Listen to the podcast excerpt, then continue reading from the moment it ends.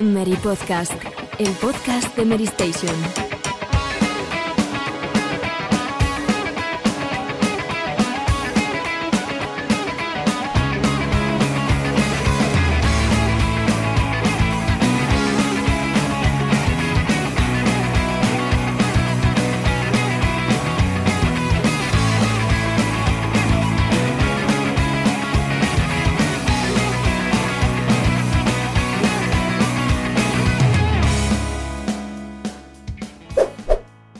Hola a todos, bienvenidos una semana más al Mary Podcast, programa 28 de la temporada 16. Sí, el número 27 fue eh, uno de nuestros compañeros del Mary Podcast Retro que han hablado sobre los anuncios míticos de los videojuegos y que desde aquí recomendamos escuchar. Y si podéis hacerlo en YouTube, mejor porque lo acompañan con, con vídeos de, la época que seguro que las personas más añejas, más veteranas, no voy a decir viejas, más veteranas, eh, disfrutan y, se alegran y recuerdan pues ciertos anuncios que aparecían y que otros no recordamos, algunos menos que otros, todo hay que decirlo. Pero Pedro igual recuerda alguno o no. Puede que sí, ¿eh? ¿Qué tal, Borja? Sí, sí, sí, hombre, sí, conozco el de Sega Dashwood Nintendo, el, aquel mítico de PlayStation con aquella chica un poco, un poco extraña, pero hay que decir que esa recomendación que has hecho hay que cogerla un poco con pinzas, porque mm, han tenido unos problemas con audio que, joder, si la gente nos, nos acusaba a nosotros del audio hace, hace dos o tres programas, que escuchen el último retro, porque es escandaloso completamente. Se supone que somos compañeros y bueno, estas cosas pueden pasar y no, no hay problema, pues ya se solucionará en la próxima, esperemos. Eh, creo que tenía algo que ver con el micrófono de, de Juan Arenas, alguna cosa así, pero bueno, eh, yo lo he escuchado a través de Spotify, no, no lo he visto en YouTube, aunque he recomendado verlo en YouTube, y tampoco se, se- no se escucha del todo bien, evidentemente, pero A no ver, está tan yo mal. creo, yo creo que se oye bien, lo que es que la gente es muy exquisita. Hombre. Bueno, algo de razón tienen, ¿eh? Que se llama el nuestro y yo eso ya lo he cogido y ya me, estoy volviendo, estoy intentando volverme un poco talibán del, sonido para mejorarlo y ese es el objetivo que, que hemos tomado. Luego ya funcionará o no, ya lo veremos. Esperemos, crucemos los dedos de que esto, de que este podcast pues no, no tenga problemas. Alejandro, yo te veo ya más recuperado, ¿no tienes el, el gorrito? Y más, más pasado el catarro a mí, porque yo estoy pidiendo tierra, ¿eh? Yo estaba pidiendo tierra hasta que me recetaron Aston Martin F1 Racing Team en Vena y, bueno, me he puesto como una moto. De hecho, voy a enseñar a los espectadores la mejor medicina para este fin de semana que ha sido don Fernando Alonso saliendo de su coche, extasiado, entusiasmado con esa tercera posición en el Gran Premio de Bahrein que, bueno, no, nos ha vuelto a levantar, ¿no? Magic, de- del sofá, de, de la silla y hay que ponerse de pie con este hombre que es imparable. Ya echábamos de menos el meme de Alejandro enseñando cosas. Pero bueno, aquí veis que ha vuelto con Fernando Alonso y que encima, mm, luego lo, lo veremos, es parte del podcast, de este Meri Podcast. Robe, a ti no te vemos por la cámara, pero sabemos que estás ahí. Hola, ¿qué tal? Hola, ¿qué tal? Estoy aquí eh, y también estoy entusiasmado, extasiado y demás, como dice Alejandro, pero no tanto por la Fórmula 1, que también, sino porque, bueno, me estoy viendo ahí de refilón que hoy vamos a hablar de cierto juego que a lo mejor a la gente le suena y, bueno, a mí me, pone bastante feliz hablar de él, que no, no siempre tenemos la oportunidad de hacerlo, pero oye, hoy es el día. No siempre tenemos la oportunidad de hacerlo, pero la verdad es que en todos estos meses del Mini Podcast, creo que en el 90% o 95% de las ocasiones ha aparecido el nombre de ese juego. Pero bueno, eh, Más, más cara que espalda, tío. Más cara que espalda, sí, sí, sí. Y yo tengo que reconocer, y aquí voy a... Igual algunos se ríen, no sé, mm, que cuando yo he visto en la escaleta que Alejandro ha propuesto esto del tal nano, el nano, yo he dicho, ¿y este, este qué coño es? O sea, no tenía ni, ni puñetera idea de Lamentable. quién era. Lamentable, pero bueno, es cierto. Tie- Tiene otras maneras de llamarlo también, lo que pasa es que suenan un poco irrespetuosas, no sé si se podrá decir. A mí si me dicen, a mí si me dicen Fernando Alonso lo entiendo, pero me dices el nano y yo qué sé, no me no tengo ni idea. se puede decir, Robert.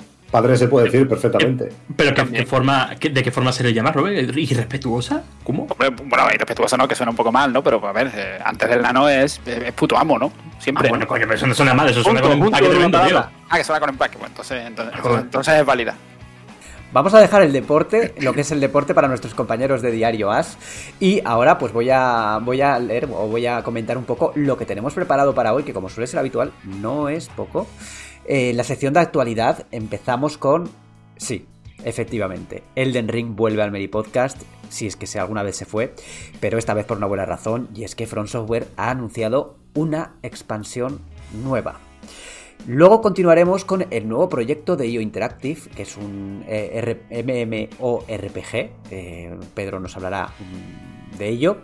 Y continuaremos con la noticia que adelantaba antes, que es el curioso amuleto de el nano, que tiene que ver con la saga Tales of. Concluiremos esta sección con una noticia que a mí personalmente me ha sorprendido y es que el productor de Final Fantasy XVI ha dicho que en el pasado, incluso todavía, hay desarrolladores japoneses que creen que el término JRPG es peyorativo, es negativo, cuando, bueno, aquí yo creo que se ha usado siempre o casi siempre de forma bastante positiva. La sección de debate, el bombazo del día. Dragon Ball Budokai Tenkaichi 4 anunciado. Eh, nos hemos despertado con, con, Salva, con Salva muy alegre y yo particularmente también. Y vamos a aprovechar también para comentar un poco cuáles son nuestros juegos de Dragon Ball preferidos, que espero que no se haga Final Bout porque, porque la tenemos. Eh, los juegos de la semana, dos títulos. Por un lado, Wulong, que ha analizado aquí nuestro compañero Alejandro Castillo. Y por el otro lado eh, tenemos también el DLC de Castlevania, bueno, el DLC de Castlevania para Dead Cells, que ha estado probando nuestro compañero Robe. Continuaremos con The Mandalorian en Meri Plus, porque, bueno, vamos a, vamos a hablar un poco, perdonad por, por, por los que estáis viendo el vídeo, que me veis aquí muriendo por el catarro. Todos hemos pasado por ahí, Borja, tranquilo. Ah, pero bueno, eh, seguiremos con The Mandalorian eh, y, no solo con el primer episodio, que vamos a comentar con spoilers, repito, con spoilers, así que cuando llegue el momento, los que no lo hayáis visto podéis pasar de sección. Y el segundo episodio sin spoilers, que ya he podido ver hace, hace unos días, que este sí que lo comentaremos sin ningún destripe y comentándolo muy someramente porque tampoco se puede hablar demasiado. ¿Qué queda para el final? Pues lo de siempre, en la que estamos jugando el micro abierto y ya habría concluido el podcast, pero todavía tenemos un podcast entero por delante. Así que vamos allá, yo soy Borja Ruete, empezamos. Titulares. Shadow of Earthtree es la nueva expansión del Den Ring, una expansión y una noticia que ha mantenido en vilo aquí a nuestros compañeros Alejandro y a, y a Robe, que hombre, ellos estaban esperando que hubiera noticias nuevas del Den Ring porque así se aseguran que va a aparecer en el Meri Podcast, ¿verdad, Robe? ¿Qué tienes que contarnos? Porque eh, el anuncio vino acompañado de una imagen que pues, a raíz de ella han surgido ciertas teorías, ¿no? Pues sí, lo esperábamos y, ahora por fin lo tenemos. No sabemos para cuándo, pero, pero bueno, pasado 28 de febrero, un día totalmente random, nos levantamos un día y vemos, bueno, vemos un tuit de Bandai Namco, de la cuenta japonesa y tal. Eh, y nada, pues aquí tenemos una expansión nueva con una foto que ha dado ya pie a muchas teorías que ahora vamos a comentar. Y, bueno, me imagino que puedo hablar incluso por Alejandro, pero que la ilusión que nos hace a los fans del Den Ring eh, saber más que nada que Front Software no va a ser un DLC de media horita con un enemigo, no. Sabemos que vamos a volver al juego y le vamos a meter 10 o 15 horas de contenido nuevo con ese derroche habitual, porque hay que decir, de hecho, tenéis en la web ahora mismo eh, un, reportaje de Franchuza sobre, sobre la manera que tiene Front Software de hacer eh, las expansiones, ¿no? Que se le ocurra mucho y tal. Y sobre esta en cuestión, pues mira, tenemos esa imagen que al principio dijimos todos, bueno, ¿quién es esa mujer, no? Montada en un caballo, pero ahora resulta que no queda tan claro que sea una mujer, porque, a ver, en la foto vemos eh, a Torrente, que es el nombre que recibe en español con la traducción, el, caballo que tenemos del juego. En el juego se nos explica que tuvo un jinete anterior desaparecido o, que, o, algo así. Es decir, nosotros no se nos vuelve a hablar de ese jinete que tuvo el caballo. Ahora somos nosotros, evidentemente. Y claro, ¿qué vemos? Pues la figura de esta mujer, entre comillas, eh, con el pelo dorado, con trenzas, eh, a lomos del caballo galopando hacia lo que parece una especie de árbol corrompido que no sabemos muy bien ese árbol si es el mismo que está en el centro del mundo del juego, si, si es una cosa rollo futuro, pasado. En cualquier caso, la teoría cuál es? Eh, es bastante clara, y es que ese personaje sería Miquela, que es muy importante en el lore del Den Ring. No lo vemos, bueno, no lo vemos. Ah, lo... Robe, Robe, para que, para que nos entendamos, la gente que no jugamos a Elden Ring, ¿quién es Miquela y por qué es importante? Miquela es el hermano gemelo de Malenia que es un personaje que todo el mundo conoce, ¿no? La, la, sí, sí, la, jefe final. De la figura. No, no es jefe final. Es uno de los jefes, es el jefe más difícil, pero realmente es opcional, si quieres. Ah, es secreto. Como todo el mundo dice, me he cargado a Malenia, me he cargado a Malenia, pues. Es que es más difícil que el jefe final, oficial. es, lo más difícil, lo más especial, digamos, por la importancia del personaje, todo el marketing tras de ella y todo eso. Y, como es tan difícil, pues es lo, último que se hace en el Den Ring, realmente. ¿Alguna- Eh, claro. No, eh, perdona. eh, Miquela, hermano suyo, eh, tenía un. Bueno, iba a decir un don, pero se podría llamar incluso una maldición, ¿no? De que no, no, puede, cre- no, puede, no puede envejecer, no puede crecer, no puede cumplir años. O sea, es la misma figura siempre. Eh, esa persona estaba obsesionada con cuidar, con curar, perdón, eh, la putrefacción roja, que es la enfermedad de Malenia, a la que también podríamos definir perfectamente con una maldición, viendo los efectos. Al- Algunos Eh, hemos jugado al juego, ¿eh, Rodé? ¿Cómo? Todo, Bueno, todo, todo- ¿cómo? To- Todo el mundo ha jugado al juego, espero. Bueno, eh, igual no está al punto, no sé. ¿Es spoiler todo esto que, has cont- que estás contando? Porque madre mía. No, no, no, porque estoy hablando ¿No? del lore realmente. O sea, estoy hablando de No, cosas que el juego no te va a contar. Como siempre, con los juegos de Software. Ah, o sea, todo, es- todo esto lo adivináis, ¿no? O sea, no, no, no se adivina, pero no vas a ver un vídeo con un diálogo en el, en el juego que te diga Te lo, quién es, quién es te lo cuentan leyendo un objeto, un Claro. anillo y un Sí, accesorio. sí, sí. La milonga de siempre. No- Nos lo cuenta perfectamente Franchuzas, con los reportajes que tiene explicando el lore del Den Ring en la web. Pues ya sabéis, leed en lo- los reportajes de Franchuzas para conocer un poco más en profundidad todo lo que es el, el lore del Den Ring. De hecho, no tengo los nombres de cada uno de los volúmenes así ahora mismo frescos, pero si vais a lo que es la, la sección del juego, la guía, eh, hay un apartado en el índice que es el lore y ahí tenéis los enlaces a todos los textos, que está súper bien, ¿eh? No, pero es interesante, es interesante lo que pone el tweet porque dice que vamos a recorrer un nuevo sendero juntos y que aparezca eh, eh, Miquela en ese estado.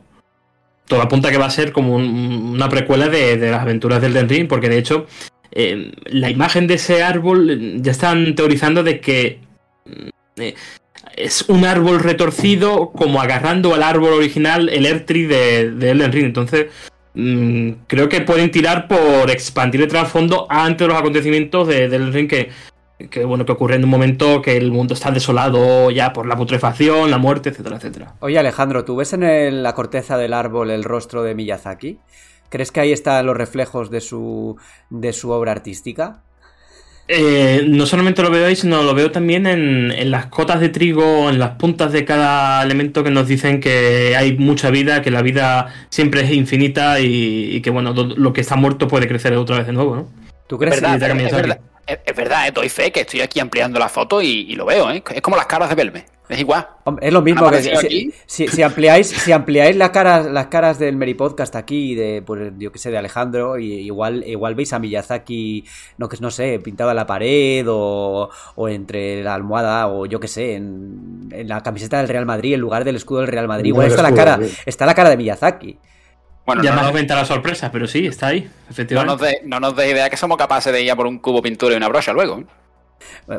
No, no, no me sorprendería, no me sorprendería. Pero por eso lo mejor es cortar ya el, el tema del Den Ring, para, porque nos conocemos y termi- terminamos, si no, haciendo un especial del Den Ring. Y ahora vamos a cambiar de, de desarrollador, de desarrolladora, nos vamos o dejamos atrás a Front Software para hablar de Yo Interactive, los desarrolladores de Hitman y también del próximo juego de James Bond, que eh, muchos esperamos con ganas, pero también de un nuevo proyecto que nos va a contar eh, Pedro.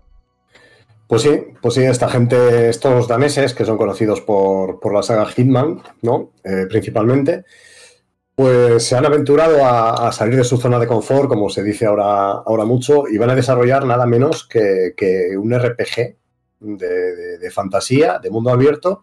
Han dicho con elementos multijugador, así que bueno, pues vamos a dar por hecho que se trata, si no de un MMO, de algo muy similar a un MMO, como puede ser, no sé, cosas como, como Destiny o demás, ¿no? Cosas con, con, con toques multijugador muy, muy importantes.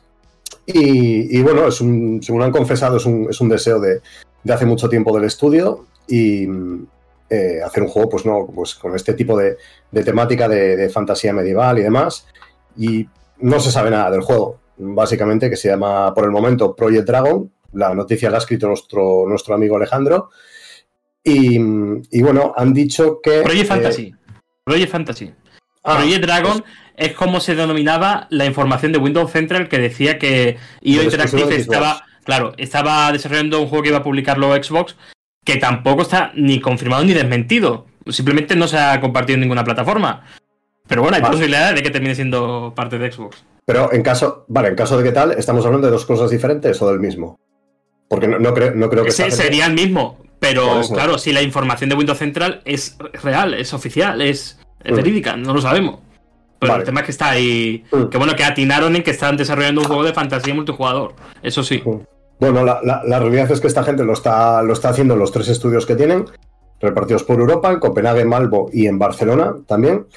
Y nada, yo tengo muchas ganas de ver, eh, de ver lo que es capaz de esta gente, porque la verdad es que Hitman me parece una, una saga muy buena, que ha llegado a unas cotas de calidad muy altas, eh, de los cuales mi favorito es Absolution. Sé que estoy muy solo en esto, pero, pero es un juego que me encanta. Pero que también tengo ganas de verles hacer, hacer algo diferente, ¿no? Y sobre todo, pues un RPG de fantasía, que es, que es uno de mis géneros favoritos. Y tiene bastantes cosas, ¿no? Entre este MMO y además el juego de James que eh, hacía tiempo que no vemos un juego de James Bond de calidad. Bueno, no hace tiempo que no vemos un juego de James Bond, para empezar. Más allá, más allá, más allá del remaster, remaster no, de la nueva versión de, Xbox y de, y de, Nintendo 64, Nintendo Switch Online. Mm, pero bueno, esos son juegos clásicos y, no, y queremos ver juegos nuevos, ¿no? Desde, desde aquel cuando, los, cuando tenía Activision la licencia y hicieron un juego de. Quantum of Solace, creo que no, Quantum of Solace, Bloodstone. Bloodstone es el que yo hablaba, Bloodstone. Sí, y luego el, el, port del remake de GoldenEye, que salió un week y luego lo transportaron a 360 y PS3. Eso es cierto, es cierto. Pero eh, es que aquí hubo, hubo dos GoldenEye, además, después. Uno fue de Electronic Arts, que no tenía nada que ver con GoldenEye en realidad, pero que se pusieron el mismo nombre hace mucho tiempo. ¿eh? ¿no? Estoy hablando de cuando Electronic Arts tenía licencia, la generación de Play 2 y todo esto. Y luego el GoldenEye, que ya era más eh, remake, entre comillas, del, clásico, pero bueno, en su estilo de. en su estilo más Call of Duty, ¿no?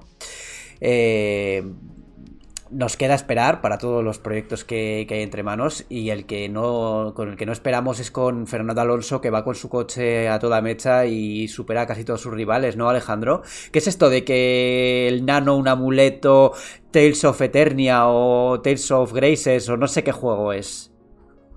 Sí, tenemos que irnos 11 años atrás para ver a Fernando Alonso, más conocido como el nano entre, entre amigos para ver que protagonizó un evento promocional con Bandai Namco y él también confesó que es muy amante de los JRPG.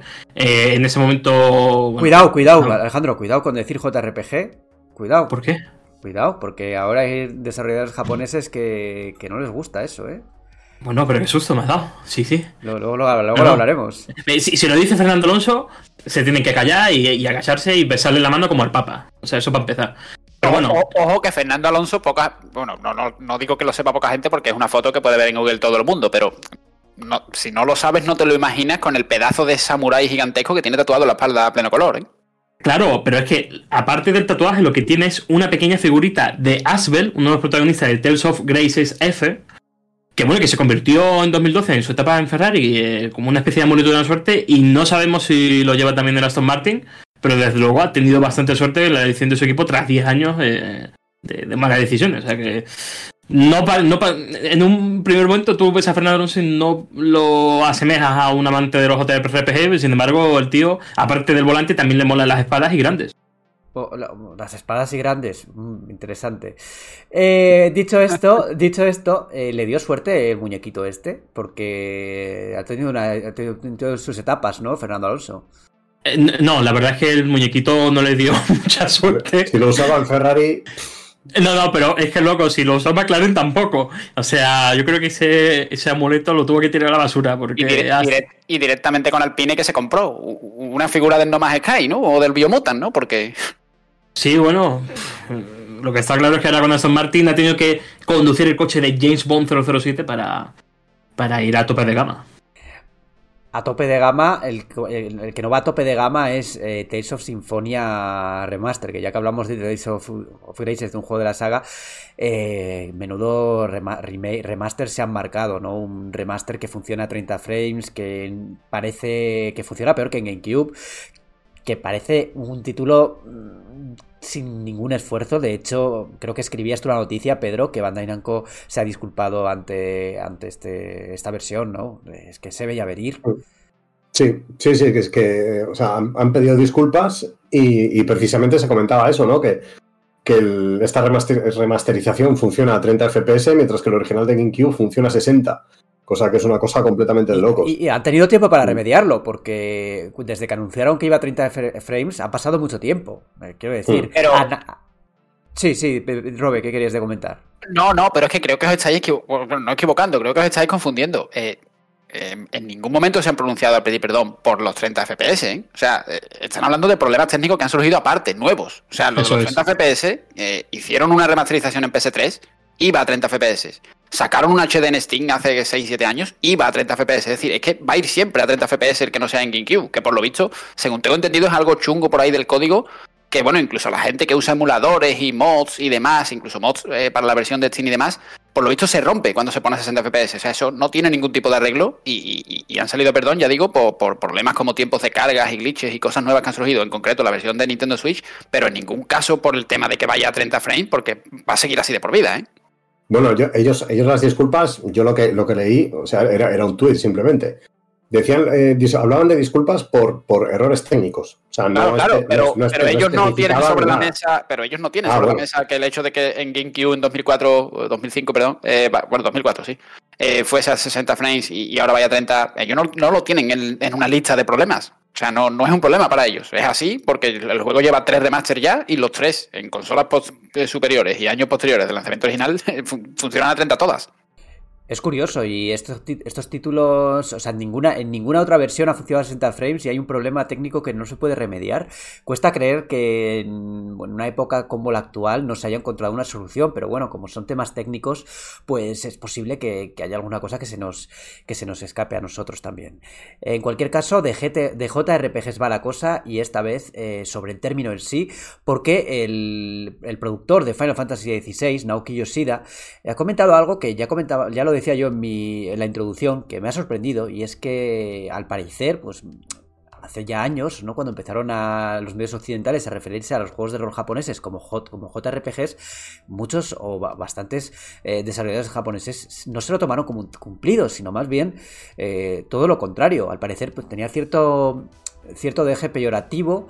Eh, que yo personalmente en estos años mm, no he visto, más allá de que sí, de que los JRPGs pues siempre tienen una imagen, ¿no? Una imagen de que son juegos anime, de que, bueno, que se parecen a anime, ¿no? Que, que los protagonistas son jóvenes, que jóvenes muy jóvenes, que suele haber también eh, cosas o, o tropos de la historia, como por ejemplo que que, se, que, que pierda la memoria, ¿no? Pues estas son cosas que verdaderamente se han dado, ¿no? O sea, son cosas que muchos JRPG siguen haciendo también. Pero eso no es, que sea algo negativo per se. ¿Cómo lo veis vosotros?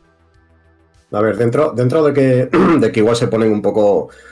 Yoshida, en este caso concretamente, se, ha puesto un poco estupendo. ha- Hay que entender que, mm, a ver, yo no voy a dar aquí una lección de historia, ni mucho menos, pero, el género en Japón eh, nació en los 80 con, juegos como Dragon Quest, Fantasy Star y demás. Entonces ellos igual interpretan que eh, la etiqueta RPG, que igual debería pertenecer un poquito más a ellos, nosotros se la hemos, le hemos añadido una J y RPG la hemos hecho nuestra, occidental. No sé si, no sé si me explico. Pero yo creo que para, para nosotros es una manera de diferenciar eh, dos, dos vertientes muy diferentes de un mismo género. Entonces, a ver, yo creo que nadie lo dice, nadie lo dice de modo despectivo, ¿no? Aquí en España al menos no. Lo que pasa es que sí que he visto que eh, publicaban publicaba alguien en Twitter pues, una imagen de un programa de, hace mucho, un montón de años hablando de los JRPGs de forma muy poco visceral, la verdad, criticándolos, pues riéndose un poco de, los tropos del género, de, de, esto que comentaba yo, de bueno, el otro juego más de anime protagonizado por adolescentes, bla bla bla bla bla. Eh, Vale, eso puede ser desacertado, pero en cierto modo, a ver, los prejuicios están siempre ahí y, y las, los elementos que se repiten también. O sea, es verdad que muchos RPGs siguen la misma tónica. De la misma forma que ocurre con los títulos de rol occidentales, ¿no? Ha habido mucho dragones y mazmorras en, en los juegos de rol occidentales. Ha habido muchos juegos... eh, a ver, el género del, del RPG occidental se ha conocido también como RPG occidental porque también tenía unos atributos muy concretos, ¿no? Y, y no solo eso, sino que yo realmente no creo que Japón quiera, digamos, adueñarse un poco, adjudicarse, porque, ¿sabes? Juegos como Ultima, que eh, por definición es un videojuego de rol a secas, eh, son juegos de principios de los 80, antes de que tuviera ese Final Fantasy y demás. Yo lo que sí creo es que a lo mejor, no sé si por las declaraciones, pero en general creo que no le a Final Fantasy eh, XVI no le interesa mucho que se hable de JRPG, porque lo que sí veo es que el público del JRPG tradicional, por así decirlo, es un poco como gente como yo, en concreto. Yo me, declaro culpable con el tema de- del survival horror. Que estamos muy arraigados a tiene que ser como un Resident Evil clásico. O sea, no, no me puede venir ahora un pseudo walking simulator en primera persona y decirme que es un survival horror, porque a mí es como si me ofendiese, ¿no? Y es un poco lo, lo que yo pienso que va a pasar con Final Fantasy XVI, que si se tilda demasiado de JRPG, a poco que no haya un mapa mundi, un barco volador, un combate por turno, tal, eh, la gente va, a decir que es muy mal JRPG o que es una decepción. Yo creo que por ahí van un poco los tiros, como que creo que no le interesa demasiado a Final Fantasy XVI hablar de, de JRPG en exceso. Pienso Por, yo. Porque es un juego de acción, básicamente. Eh, esto ya... Claro, es que, es que a mí me pasa un poco, ya te he dicho, eh, ya he, he, puesto el ejemplo del, de los juegos de terror y, y lo puedo atribuir un poco a JRPG. Tales of Symphonia, Batten Kaitos, varios de mis favoritos salen este año y, y, a mí me hablan de Final Fantasy XVI, veo los vídeos, las impresiones de Frank, eh, y lo que se dice de que no tiene turnos porque no pega muy, mucho con los gráficos, tal. Y claro, a mí me chirría ya que, que se empieza a hablar de, de, de, JRPG. Y yo creo que como yo hay mucha gente muy sensible con esos temas y las definiciones. Muy, muy sensible o muy talibán. Sí, sí, talibán. Yo, claro. y, y, yo soy el presidente de la sexta. Claro. No te digo que no. Yo creo, yo, creo, yo creo que hay que entender que los géneros y las sagas cambian y porque Final Fantasy XVI vaya a tener acción, no deja de ser un, un JRPG. Vamos a. Sí, pero, vamos sí, pero a, si va a tener. Pero Pedro, si, si, le vas a quitar una de las principales señas de identidad de JRPG, otra como es el mapa mundi, eh, otra como es eh, actividades, rollo minijuegos y tal, otra, otra, otra, y otra, al, al final. Pero, al final va, va, pero va, mira, a salir un juego, va a salir un juego de baloncesto y van a decir, bueno, pero, no, pero, pero ¿qué, le, es también un RPG. ¿Qué, qué, ¿Qué le han quitado? ¿Los combates por turnos? En los, en los 90 ya había JRPGs con combates de, de, de, acción. Y además el juego tú lo ves. Ya estaba Secret of Evermore, o sea, ya estaba Terra Enigma. Tú, tú, ves el juego, tú ves, los, tú ves las imágenes y, oye, también eh, sigue siendo Final Fantasy. O sea, quiero decir, ser un Final Fantasy no es solo los combates por turnos. O sea, hay muchos, muchos apartados que pueden.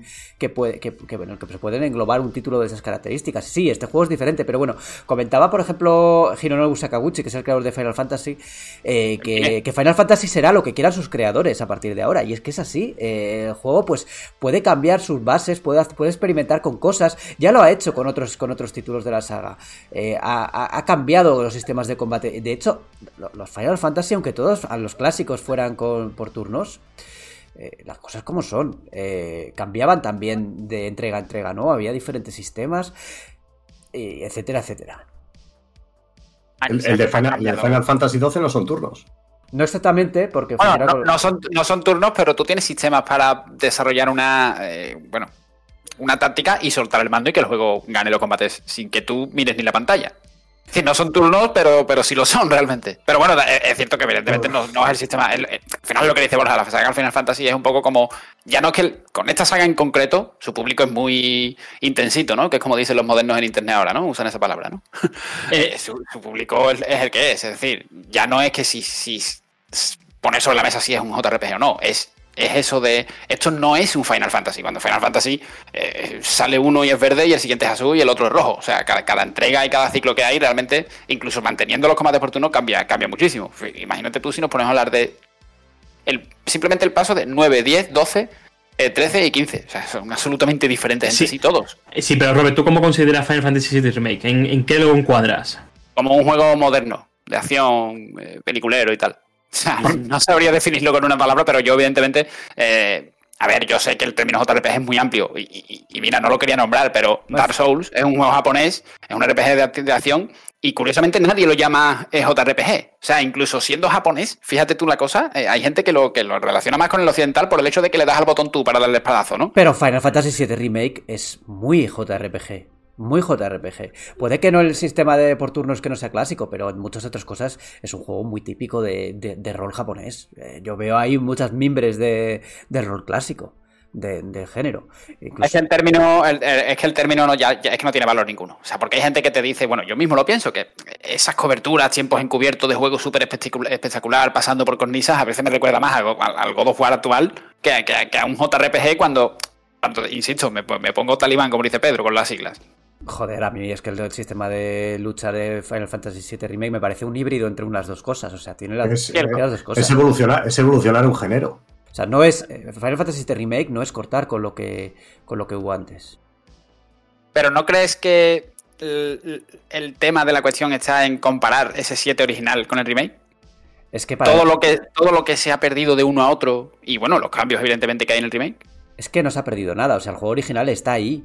Eh, lo puedes jugar en cualquier momento. Lo, que, lo bueno que tenía este remake, que creo que es un debate que se ha tenido muchas veces, es que es, que es un remake que, reimagina y que, y que hace una cosa diferente, pero partiendo del original, lo que hace es eh, ir más allá, es mm, eh, aportar algo nuevo sin que sea lo mismo otra vez. Eh, me parece guay, no sé.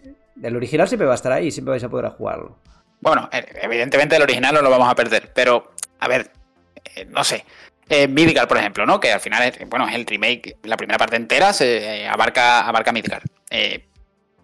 Este, hemos visto parte del, capítulo 2, aunque bueno, no se conocen demasiados detalles, evidentemente, pero bueno, ya yo creo que se sabe, lo sabe todo el mundo, que salir de Midgard y tener un mapa mundi que parece un mundo real, por así decirlo, con 70 lugares a los que ir, eh, eso no lo vamos a tener. Vamos a tener un camino, un viaje bien marcadito, lineal, eh, de, bueno, de juego moderno, ¿no? Que, a veces parece God of War o, o Gears, o War incluso. No estoy comparando, evidentemente, las mecánicas, pero, pero ese enfoque de, de, superproducción con la cámara trasera, mostrando tanto, eh, luciendo y demás.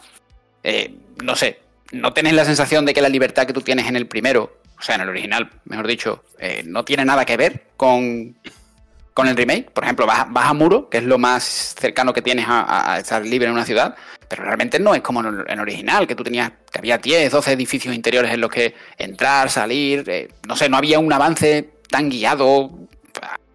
Eh, al final es cuestión de gustos, pero yo creo que eh, se desmarca un poco, ¿no? De lo que es el género en el que solemos atribuir a los Final Fantasy clásicos, ¿no? Es que, al final... decís evolución, pero bueno, evolución también venía a ser Final Fantasy XIII todo el mundo lo llama evolución y luego habrá que entrar en lo que es evolución o, lo contrario. Ah, yo soy, defensor de, Final Fantasy XIII en muchos sentidos, ¿eh? también te digo. O sea, me gusta el sistema de combate.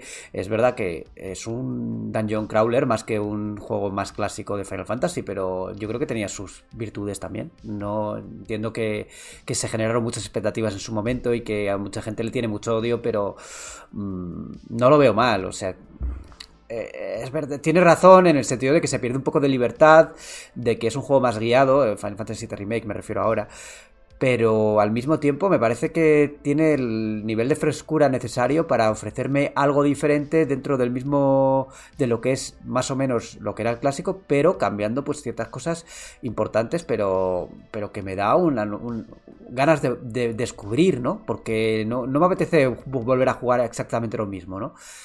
O igual sí, o igual si me lo hacen igual, pues también lo juego tan contento. Pero quiero decir, ahora yo no sé lo que va a pasar en parte 2. Eh, no sé cómo va a ser parte 2. No sé si va a haber más libertad o menos libertad. No sé si ese mundo que se despliega más allá de Midgar va a ofrecernos mm, linealidad o va a ofrecernos más un mundo más explorable. Porque, bueno, Hablamos un poco también de la libertad que te ofrecían los clásicos de Final Fantasy, pero bueno, eh, eran mapamundis que también tenían muchas barreras en su momento, en ciertos momentos, ¿no? Es que es, que es justo, lo, justo lo que os iba a decir, Borja. O sea, os estoy escuchando hablar de libertad en Final Fantasy y, hombre, es, es, bastante generoso, ¿eh? Hablar de libertad. Cuando ya Final Fantasy X mismamente era un pasillo, no hace falta que nos vayamos al 13. El 10 era un pasillo total. Y, pero, eso, no, los, convierte, no los convierte en malos juegos, pero ah, vamos, los Final Fantasy han sido juegos lineales de toda la vida, incluyendo el 6, el 7 y el 8. y, el, 9. Entonces, mm, yo creo que porque se conviertan en juegos todavía más lineales, porque al final lo que te están eliminando son bobadas. Eh, eh, ah, yo creo que Pedro sí que tiene razón en el sentido de que Final Fantasy, lo que es Final Fantasy, o sea, la aventura principal, sí que era muy lineal. O sea, tú seguías una historia y es verdad que te podías desviar, ¿no? Eh, de los caminos, pero se, podía jugar de manera muy, muy lineal. solo que te, creaba la falsa sensación de que tenías más libertad porque sí que había secretos y había eh, ese mapa mundi, ¿no? Pero. Pero, pero, el desarrollo, desarrollo como tal del juego, el desarrollo principal era bastante lineal. Pero, pero es que a mí no me parece que. A mí no me parece que no estructurase ninguna evolución, ¿eh? La estructura moderna, quiero decir. O ponemos de ejemplo Final Fantasy VII Remake. En combate sí, a mí me gusta mucho en combate. yo, me refería, ella... yo me refería al combate, principalmente. Claro, claro, pero fuera del combate, lo que es el nivel en sí, con la cantidad de acciones contextuales que hay, los episodios que son que te llevan de la mano, los pueblos que son eh, una, maqueta que tiene apenas interacción. O sea, hay que decirlo también, oh. que en algunas cosas ha evolucionado, pero otras cosas ha involucionado. Y el ejemplo de Final Fantasy X es correcto porque ahí es el declive de la saga en cuanto a llevarte eh, de la mano mano que con el peso de la narrativa por encima de todo lo demás. Pero Alejandro, al final de, lo que tenemos que... Cuando, cuando hablamos de libertad, mm, libertad no es ponerte en un mapa muy grande en el que no puedes hacer nada. ¿Sabes? Eso no es libertad. Que es por eso.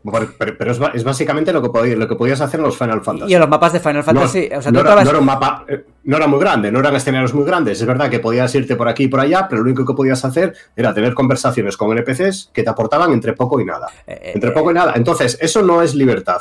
A ver, Había, había sus secretos, pero es verdad que tú entrabas en un pueblo de Final Fantasy y la, mayoría de NPCs tenían su diálogo que siempre que le hablaras, que, le hablabas te decía lo mismo, ¿no? Tal cual. Eh, luego había unos había secretos, ¿no? Y había cosas que secretas que, tenías que buscar y que eso, eh, evidentemente, pues proporcionaba eh, pues una, una, vida más, más larga y una forma distinta de abordar la aventura, pero yo creo que la que es la aventura principal, Final Fantasy nunca ha sido un gran ejemplo de, de bueno, yo me voy a este pueblo, vuelvo porque, porque no había tanto que hacer, ¿no? O a mí esa sensación me ha dado siempre. Yo he jugado siempre a Final Fantasy. No sé, tampoco veo que hubiera una libertad increíble, en el sentido de libertad de como lo como lo tenemos ahora en la cabeza, ¿no? Con los mundos abiertos de ahora. Lo que sí que voy a convenir con Alejandro es que Final Fantasy VII Remake tiene muchas cosas de juego antiguo. Es uno de los ejemplos de que en ciertos, lo que yo llamo juegos de Play 2, ¿no? En algunos aspectos, eh, por ejemplo, eh, ciertos, ciertos eh, minijuegos como el del perro, que es terrible, que es cosas, cosas que me parece un poco como cuando critico a Yakuza, porque tiene cosas concretas que no han evolucionado nada, que están anticuadas. Y dicho lo cual, a mí me encanta Final Fantasy VII Remake, ¿eh? eh de constancia. Y, una cosa que yo no me quería dejar en el tintero es que estamos aquí hablando de. Es que ya no es, no es solo un tema de libertad, no es decir, de bueno, voy a la izquierda y puedo ir también a la derecha, o puedo volver por la izquierda otra vez. Cosa que, por cierto, en el remake no siempre se puede, porque al final es, un juego por capítulos, que al final funciona por misiones, como juego moderno total, en ese sentido, de estructura. Pero es un poco. A ver, el simulador, no recuerdo cómo se llama, no hay un personaje en en Midgar, creo que es. En la zona esta donde tienes la side quest de recoger gatos y demás, eh, hay un personaje que te, que te propone participar en un simulador de lucha, ¿no? Algo así virtual, ¿no? Sí, eh, para conseguir invocaciones, así era, ¿no? Eso. Vale. Tanto ahí como en el Coliseo eh, de Muro, tienes combates contra jefes secretos, icónicos y tal, que ya conocemos perfectamente todos, que, que, está en un listado de misiones, cuando en el original me vais a decir, me vais a hacer decir la palabra cueva de nuevo, de tú salías de Mígara al mapa Esa es la clave. Había una especie de arenas moverizas donde había un enemigo, ¿os acordáis, no? El, gusano este por las arenas moverizas, que si te tocaba eh, era insta-kill porque no podías con él en ese momento, y si llegabas a la cueva tenías ahí, te encontrabas un combate secreto contra un jefe tal, y ahora lo tienes aquí con una lista con una lista de objetivos en, un, en una zona concreta del juego, entrando desde un menú. Que es igual que es. lo mismo que le ha pasado a Tales of. Eh, Estábamos eh, hablando antes de Sinfonia, que, que, es posiblemente el mejor de la saga, y tenía si de Quest sin marcar en el mapa un indicador que podías estar dos horas para descubrirla y con contenido para desarrollarla, y ahora vas a, vas a los últimos tales, como Aris, y, nada, tienes una, una, estrellita en el mapa, vas aquí, te lo dan como objetivo, le das un botón y te teletransportas al combate. Una lista de, misiones genérica, como si fuese un juego de. Bueno, de otras compañías que siempre solemos citar cuando hablamos de este tipo de, de juegos y contenidos eh, masivos. De hecho, Robe, en cuanto a ese tipo de secreto, exploración, libertad en el sentido de ir a sitios y encontrarte contenidos que no están marcados, hay un juego muy, muy parecido en ese sentido que es Octopath Traveler 2. Que tiene jobs secretos, tiene jefes secretos, objetos, secundarias que no vienen marcadas en el mapa y que te encuentras en una cuadra perdida y eso está relacionado con una cosa que viste en las primeras 5 horas del juego. Esa cantidad de secretos no la tiene Final Fantasy VII Remake, pero por una cantidad de, que en cuanto a eh, ambición, en cuanto a tomar el juego, lo toman desde una perspectiva narrativa en vez de como un JRPG más tradicional. pero, Alejandro, pero, no lo tiene Final Fantasy VII Remake y no lo tiene ninguno. A esa escala, ningún ¿Cómo que no? Lo lo pero lo tienen todos, Pedro. Que lo tienen todos. A la, escala, a la escala, no, a la escala de la que está hablando Alejandro, de decir, me voy por aquí, tal, no sé qué encuentro, un secreto. Pero es que no estamos hablando de. No, no, no estamos hablando de libertad de irme a un pueblo, irme tal. No, no, estamos hablando de libertad de encontrar una ruta secundaria que me lleva a contenido secundario y secreto. Ahí tiene razón, ahí tiene razón, ahí tiene razón, sí. Y yo creo que tendríamos que esperar también a ver cómo lo solucionan en la segunda parte que se supone que va a ser más abierta, ¿no? Porque aquí eh, tienen al menos la excusa de decir, mira, es que esto es Midgar y, tal, ¿no? Aunque también lo pudieron haber solucionado de otras formas. Pero a partir de la segunda entrega, pues vamos a ver eh, si abren el mapa de alguna forma, cómo plantean ese mundo, que no creo que, que, creo que no va a ser abierto, creo que eso ya está confirmado, no sé si me lo estoy diciendo de memoria, pero me, me da la impresión de que, de que veremos pues un mundo más, más grande que, que, que, que, el de la primera entrega y un mundo diferente también porque, porque habrá distintos, distintos biomas, ¿no? distintos espacios al ser ya el exterior de, el exterior de Midgar. En cualquier caso, para eso pues tendremos que esperar a, que, a, ver los nuevos detalles, a que se anuncie o que se, se, se revelen nuevos, nuevas imágenes, nuevos trailers, a que lo podamos probar para, para poder tener este debate de nuevo dentro de, de no sé, de unos meses quizá. Este juego, Final Fantasy VII eh, Remaking, eh, se me ha ido el nombre, ¿cómo se llamaba, chicos? La segunda entrega. Eh, Rebirth. Rebirth, Rebirth, sí, exactamente. Eh, se sale en invierno de, de, este año, lo que significa que puede salir desde finales de 2023, que no va a pasar, a principios de, de la, del año que viene, ¿no? Al invierno del año que viene. El que sale este año es Final Fantasy XVI, que está fechado en junio, ¿no? 25 de junio, si no me equivoco. Así que no, no, me, no, me, estáis mirando, me estáis mirando con cara de no sé si he dicho la fecha bien, si he dicho la fecha mal, pero bueno, es en, es en el mes de junio, así que... Es el 25 de junio. Exactamente, exactamente. Eh, veremos entonces, debatiremos aquí, en el Meri Podcast también hablaremos sobre, sobre el juego, sobre cómo... 22. Sobre cómo ha cambiado, sobre si encaja o no dentro de lo que conocemos como JRPG. Bueno, estos son debates que tendremos próximamente, pero ahora vamos hacia el debate que, que tenemos en la escaleta, que es sobre Dragon Ball. A debate. Este es un debate de alto riesgo en el Meri Podcast porque estamos hablando de Dragon Ball y si nos escucha Salva, que no nos ha pasado hoy por el, por el podcast, quizá digamos algo que merezca el, despido ¿no? de, de, esta empresa, porque ya sabéis que en Meri Station Dragon Ball es sagrado y aquí hay algunas personas que quizá no han jugado a los suficientes juegos de Dragon Ball, quizá hubiera algún integrante de este podcast que confunde a Broly con Goku en las portadas de Dragon Ball Fighter. Quizá preguntes, eh, ¿Bardock es el padre de... ¿Bardock es Goku? Bueno, puede haber un montón de preguntas, cuestiones que, que, que, son de riesgo aquí en este Meri Podcast. Pero no podíamos pasar la oportunidad de hablar sobre Dragon Ball en videojuegos teniendo en cuenta que se acaba de anunciar Dragon Ball Budokai Tenkaichi 4. Bueno, el título no, no, no, es que haya título, creo que, que, eso es más lo que hemos interpretado nosotros, pero es un nuevo juego de la saga Budokai Tenkaichi, un título que salió originalmente en la primera PlayStation 2 y luego hubo versiones para, para Wii del segundo y del, y del tercer juego, que a mí me trae muchísimos recuerdos de la época porque eh, era un título de lucha pero muy diferente de lo que de lo que de lo que se hacía entonces, ¿no? Eh, yo creo que aquí el único que lo he probado he sido yo, puede ser. Aquí afirma la gente, eh, ¿esto qué es? ¿Esto qué es? Pues el primer juego, o sea, yo me acuerdo que veníamos de, de, la saga Budokai, la saga Budokai, que era un juego más eh, de lucha tradicional, en el sentido de que era un juego 3D, pero bueno, ya implementaba pues el tema de las transformaciones, cosas que todo fan de Dragon Ball había querido probar en, en, sus propias carnes, ¿no? Y que verlo así, con estos gráficos en cel shading, eh, pues quedaba muy, muy resultón en la, en, la, en la época. Pero Budokai Tenkaichi, que he de decir que eh, lo de Budokai Tenkaichi fue un nombre comercial para Occidente porque en Japón se llamó Sparkling o Sparking. Dragon Ball ¿Qué Sparking. significa Budokai Tenkaichi? Pues Tenkaichi es el es el el campeonato de artes marciales, o sea, es la lucha en artes marciales, ¿no? El campeonato de artes marciales. ¿Y, ¿Y Budokai? Budokai, ahora me pillas ahí, ¿eh? No, no, no lo recuerdo. Ya, ya. No, no, no, es, no es algo japonés. Hombre, evidentemente es japonés, es un nombre japonés, sí, claro. Claro, bueno. claro, claro, claro. Vale. Yo quería que te habías hecho tú los deberes, que desde que dijiste que hablabas japonés, pues yo ya te había cogido a ti como el intérprete. No, es un tecnicismo tan, tan arraigado, ¿no? Y tan, tan propio de Dragon Ball que eso ya se me escapa. Pues de hecho, te iba a preguntar quién es Badrock. O Bakok, ¿cómo se dice? Bardock, el padre de Son Goku. Va empeorando por momentos. no, sí, sí, va degenerando. El primer despido se va a producir en el segundo en el segundo 10, ¿no? Ya de, cada, vez, cada vez que, habla, que habla sube el pack, macho. Pues me acaba preguntando como una vez, me preguntó a mí por Krilin y me dijo que si eras de la del cuerpo verde.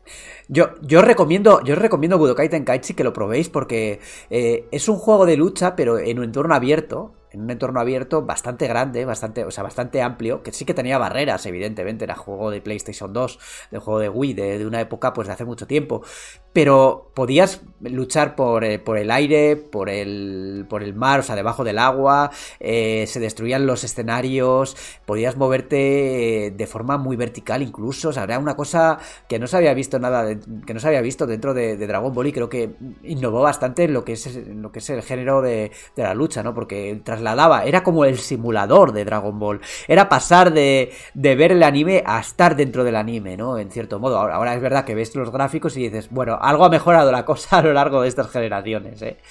Pero verlo ahora con gráficos actuales apetece, apetece muchísimo.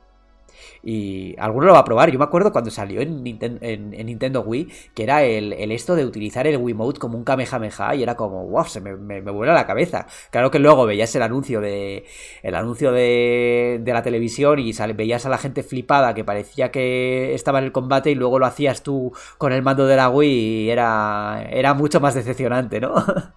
Yo la duda que tengo, Borja, que me imagino que lo habréis pensado, cualquiera de los que tenéis interés, eh, si echamos un poco la vista atrás a los últimos Tenkaichi, bueno, la vista muy atrás, eh, eran juegos que entre personajes, tanto clásicos de otras entregas como heredados y demás, y, nuevos que presentaban, eh, junto, sobre todo con el tema de los derivantes de las transformaciones, eran juegos que algunos se cuentan los personajes por, por centenas. Era, un plantel de personajes impresionante que cubría eh, Dragon Ball, Dragon Ball Z, Dragon Ball GT, eh, un montón de transformaciones. Claro, tú cogías a Son Goku base y se transformaba en Super Saiyan 1, en Super Saiyan 2, en Super Saiyan 3, en Super Saiyan 4 y lo podías hacer en mitad del combate, ¿no? O sea, era una experiencia muy guay y esa, mecánica sí que la heredó de, los Budokai, ¿no? De los Budokai normales, porque el primer Tenkaichi no tenía transformaciones. O sea, tú podías, tú, cogías a Goku base y no te podías transformar. si querías en Super Saiyan tenías que cogerte a la versión en Super Saiyan, en Super Saiyan ¿no?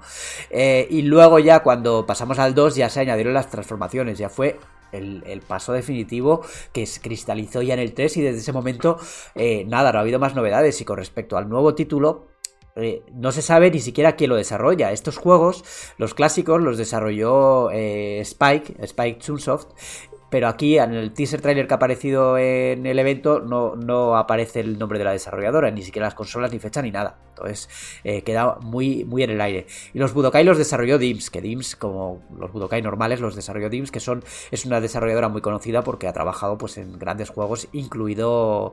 No vamos a, nombrar el, juego más reciente de, Dragon Ball, de Breakers, que por razones obvias, obvias eh, pues no, cumple con las expectativas.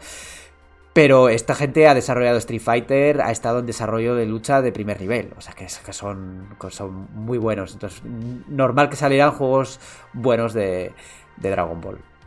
Si os parece, porque creo que no vamos a avanzar mucho por el tema de Budokai Tenkaichi, más allá de, de, de las sensaciones que pueda tener yo, que soy el único que lo he probado, que para mí es como volver un poco a una época a una época que recuerdo con mucho cariño, entonces cuando se juega con la nostalgia ya sabe que ya sabe lo que pasa, pero luego ya, ya, ya veremos cuando salga. Pero sí que vamos a hablar de los juegos de Dragon Ball que más nos han marcado los que hemos jugado a juegos de Dragon Ball, claro. Yo, eh, por no hablar, he hablado mucho eh, durante esta introducción. Quiero que Robe, que sé que ha jugado algún Dragon Ball, me comente su primera experiencia con un juego de Dragon Ball. Pues mira, mi primera experiencia, voy a citar a Final Bout, ¿vale? Eh, tengo que citarlo porque es el primero que jugué, digamos, con, uso de razón, por así decirlo, por, un tema de, lógico de edad. Pero sí recuerdo que jugué anteriormente a uno de Super Nintendo, pero no soy capaz eh, de, No me sale el nombre. ¿Qué, Los Butoden. Los Butoden no me sale. Yo, sé que en esa época yo veía Dragon Ball, lo que es la, serie de televisión, y me, flipaba, porque al final no soy, no soy salva precisamente, que tengo la Biblia de, Dragon Ball, pero, pero hombre, sí que me vi el arco de Z entero, bueno, Dragon Ball, Dragon Ball Z, parte de GT, ahí ya sí que es verdad que lo, que lo fui dejando.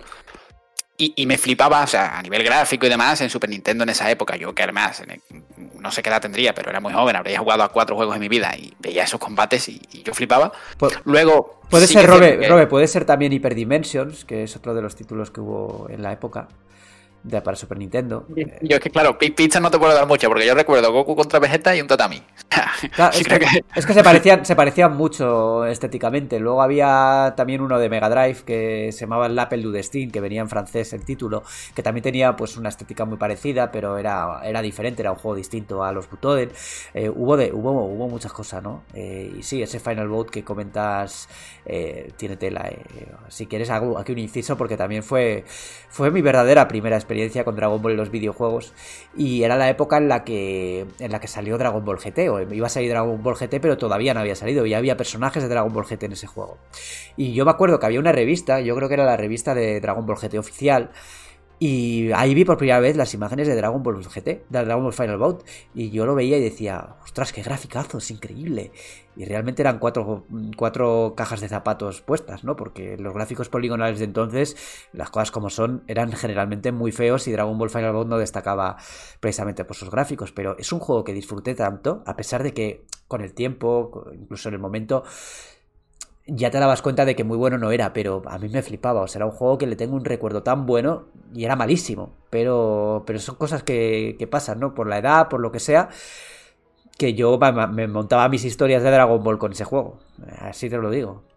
Yo tengo un recuerdo del juego muy similar al tuyo, pero también tengo otro parecido de uno que seguramente sería mejor. Eh, yo tuve en GameCube Budokai 2, no Tenkaichi, sino Budokai a secas, el 2, y tengo un mal recuerdo, en, parte por el. No, sé si lo recordaréis, pero el, tema de la, campaña o la historia, aunque bueno, no tenía exploración libre y demás, eh, lo que es la historia se desarrollaba en una especie de tablero a los juegos de mesa, por así decirlo, ¿no? Que vas eligiendo. A mí no, me hacía mucha gracia eso, es verdad que por, por, por tema de fanservice y tal, pues bueno, pues sí, echaba una peleilla y tal, pero luego el que sí no jugué tanto tiempo, pero sí me dio tiempo. Eh, lo suficiente como para saber que era un juegazo era el Budokai 3. O sea, yo no, no, probé nunca un Tenkaichi, pero Budokai a secas. Eh, el 3 en PS2, ese sí que me, mantuvo un tiempo más o menos enganchado y tal. Y, el 3 es que el 3 era muy bueno, eh, estaba muy guay. Además, con esos skins de Dragon Ball, pues ya te, te motivaba todavía mucho más.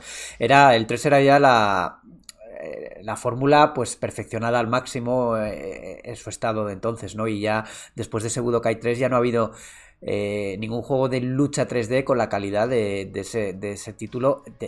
me refiero al estilo de lucha más tradicional, ¿no? Luego ya si nos vamos al 2D, pues sí que sí que ha habido otros juegos, pero los que vinieron después, Dragon Blast, eh, Burst Limit, mm, no estuvieron a la altura de lo que había sido ese, ese Budokai 3, que además también tenía bastantes personajes y la posibilidad de transformarte. Eh, no sé, era muy guay. El modo historia, el modo historia centrado en cada personaje. Eso también, y incluso las adaptaciones que hubo para PSP con Sin Budokai y Sin Budokai 2 estaban bastante, bastante logradas y, funcionaban muy bien en la portátil de, la portátil de Sony. Eran versiones, ¿verdad? Que eran versiones en eh, recortadas o versiones más pequeñas o versiones, pues evidentemente no, no, tan, no tan complejas como la versión de, consola, de consola de sobremesa, pero aún así eh, muy recomendables. Eh. fueron buenos años para, para Dragon Ball en ese momento, ¿no? Y, en lo que se refiere al tema de los personajes, de tanto los Budokai, bueno, con cada entrega más, eh, y sobre todo los, los últimos Tenkaichi, antes del, nuevo que ha sido anunciado, lo que quería decir antes, que se me quedó un poco ahí eh, rezagado, es, el tema de la duda que me, que me suscita eh, pensar que venimos de juegos con 140, 150 y 160 y pico personajes, contando transformaciones y tal. ¿Creéis que va a salir así el nuevo? O va a tener 20 y vamos a tener 80 paquetes de DLC, teniendo en cuenta cómo, bueno, cómo es la situación hoy día en el mercado, que no era así antes, y, sobre todo valorando que, lo, que, que, 2 es incombustible, que está absolutamente vigente en marzo de 2023 porque lleva años sacando DLC y vendiendo como churros. O sea, me cuesta mucho imaginar que el juego vaya a ser muy. Por, por, mucho que venga de una entrega con 160 personajes, me, me, cuesta bastante imaginar que vaya a ser tan generoso y que no vaya a tener una cuarta parte y el resto de pago. Yo tampoco creo que vayan a ser generosos en ese sentido, no sé qué plantel tendrá, pero estamos en un modelo de negocio distinto que ha cambiado mucho a lo largo de estos años. Y Xenoverse 2 a día de hoy sigue vigente y siguen sacando contenido, pues lo que significa que siguen vendiendo.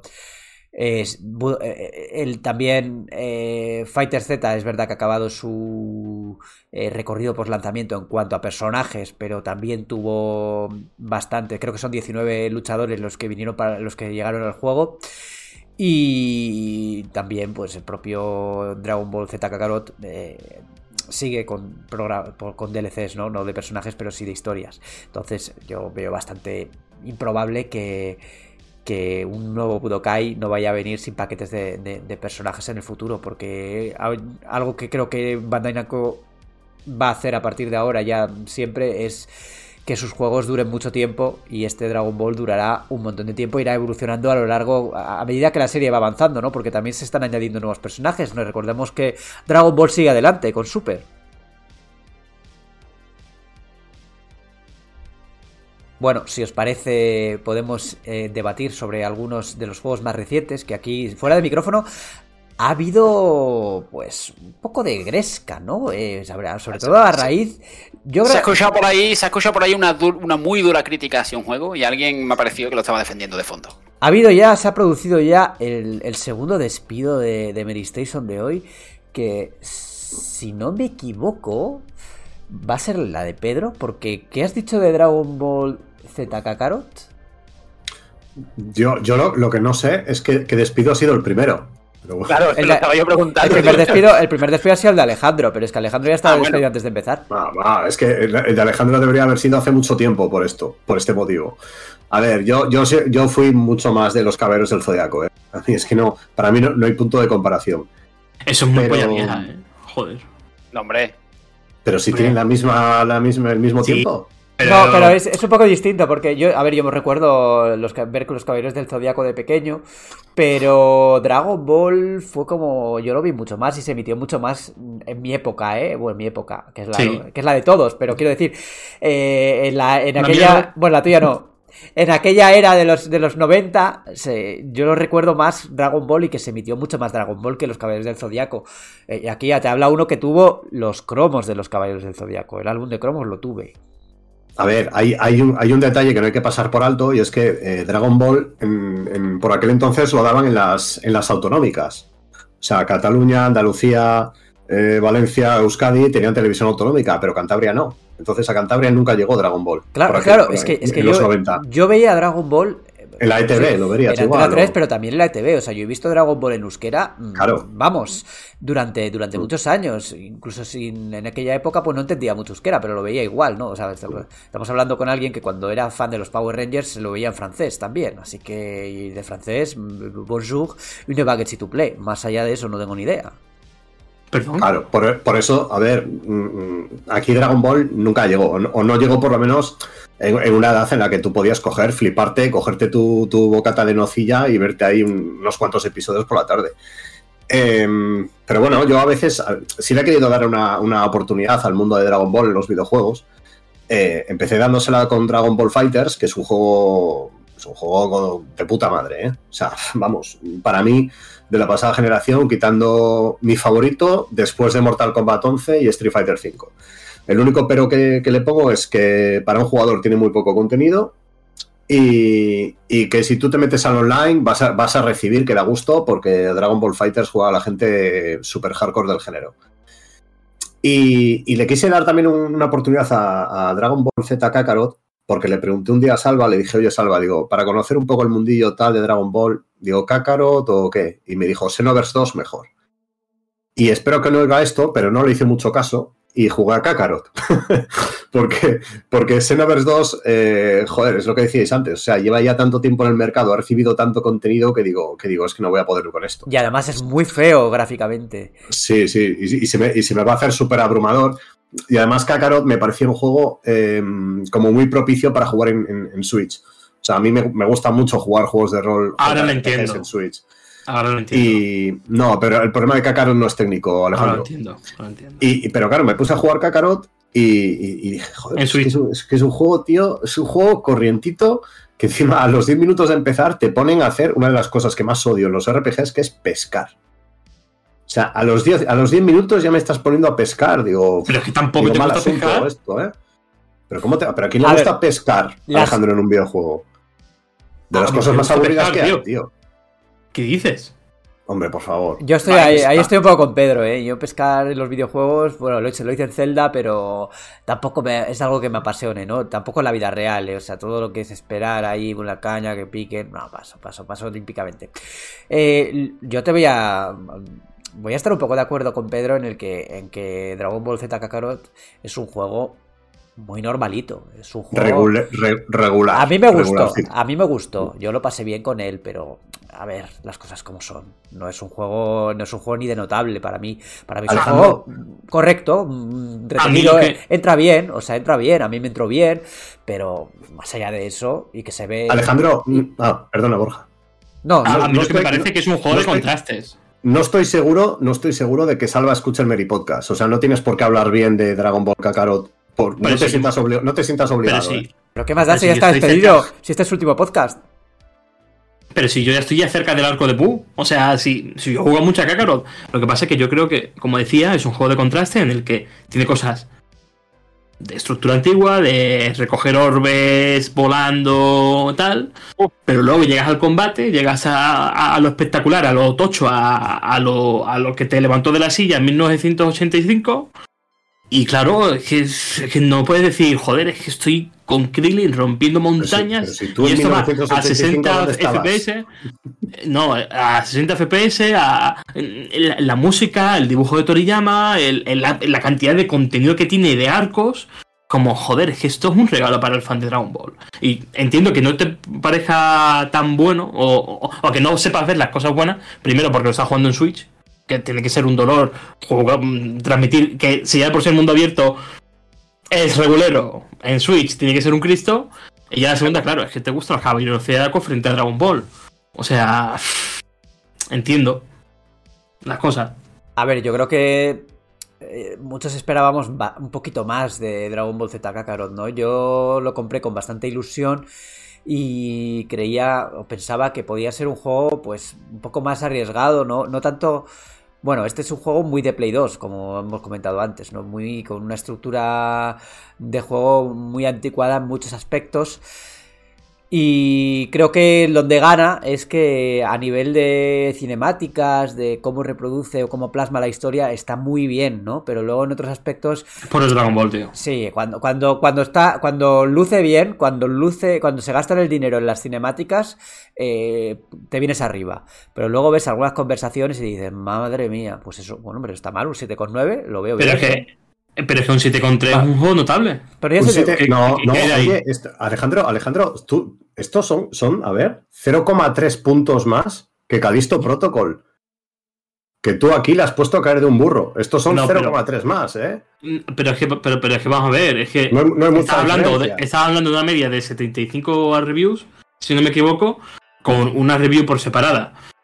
Y también te digo, eh, me parece la nota correcta, un 7,3, 7. Dragon Ball Kakarot, un regalo para el fan de Dragon Ball, que si no te gusta Dragon Ball, pero, te vas a encontrar un, siete- mundo abierto un mediocre. Un 7 un siete Calisto Protocol morraya. No, pero aquí lo que estamos diciendo es que eh, Dragon Ball Kakarot mm, no es una mierda.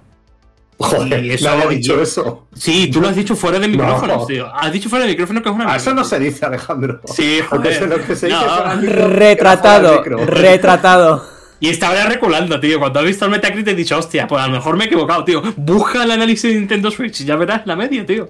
Es que. ¿Qué le pusimos en Mary Claro. Station? ¿Alguien se acuerda? ¿Qué le puso Salva? ¿Un Pues, 8? un ocho, ¿no? Uy, muy alto, ¿eh? Lo veo yo, ¿eh? Voy a buscarlo, voy a buscarlo. Uy, uy, uy, uy, uy, un 8. A ver, yo, yo quiero volver a jugar a Kakarot, ¿eh? También te digo, eh, me apetece probar me apetece probar los DLCs de historia, sobre todo la, la historia de Tr- Tracks del futuro. Eso es, tras del futuro. Tras del futuro, es. un 8, un 8, confirmado. Aquí nos está enseñando Pedro que Salva le puso un 8. Para mí un poco alto, yo le hubiese puesto un 6 y pico, quizá, o un 7 poco. Un 6 y pico, yo un 7, un 6 y pico, me hubiese un 6,8, venga. Esa es mi nota para Kakarot. Este- Otro, otro, otro despedido. Al final me quedo solo. a- al final te quedas debatiendo solo, sí, sí. Es que estoy viendo, Pedro, que en portátil va a 630p a 30 fps. Es que claro, es que como. Pero eso, pero eso para Nintendo Switch está muy bien. Pero vamos a ver. Es un estándar. Pero que, pero que tiene que ver tema técnico ahora con lo que estamos hablando del mundo abierto. No, po- no, porque, porque pesa más manejarte en ese mundo abierto, que ya por sí no es bueno, porque hay que decirlo, no es bueno el mundo abierto, Es malo directamente. Con- con- con- con- con- en una consola que técnicamente pues, es inferior respecto a las otras versiones. De hecho, Eh, de hecho eso hay te, que te voy, decirlo. a- te voy a decir una cosa. 30 FPS me, me parece mucho.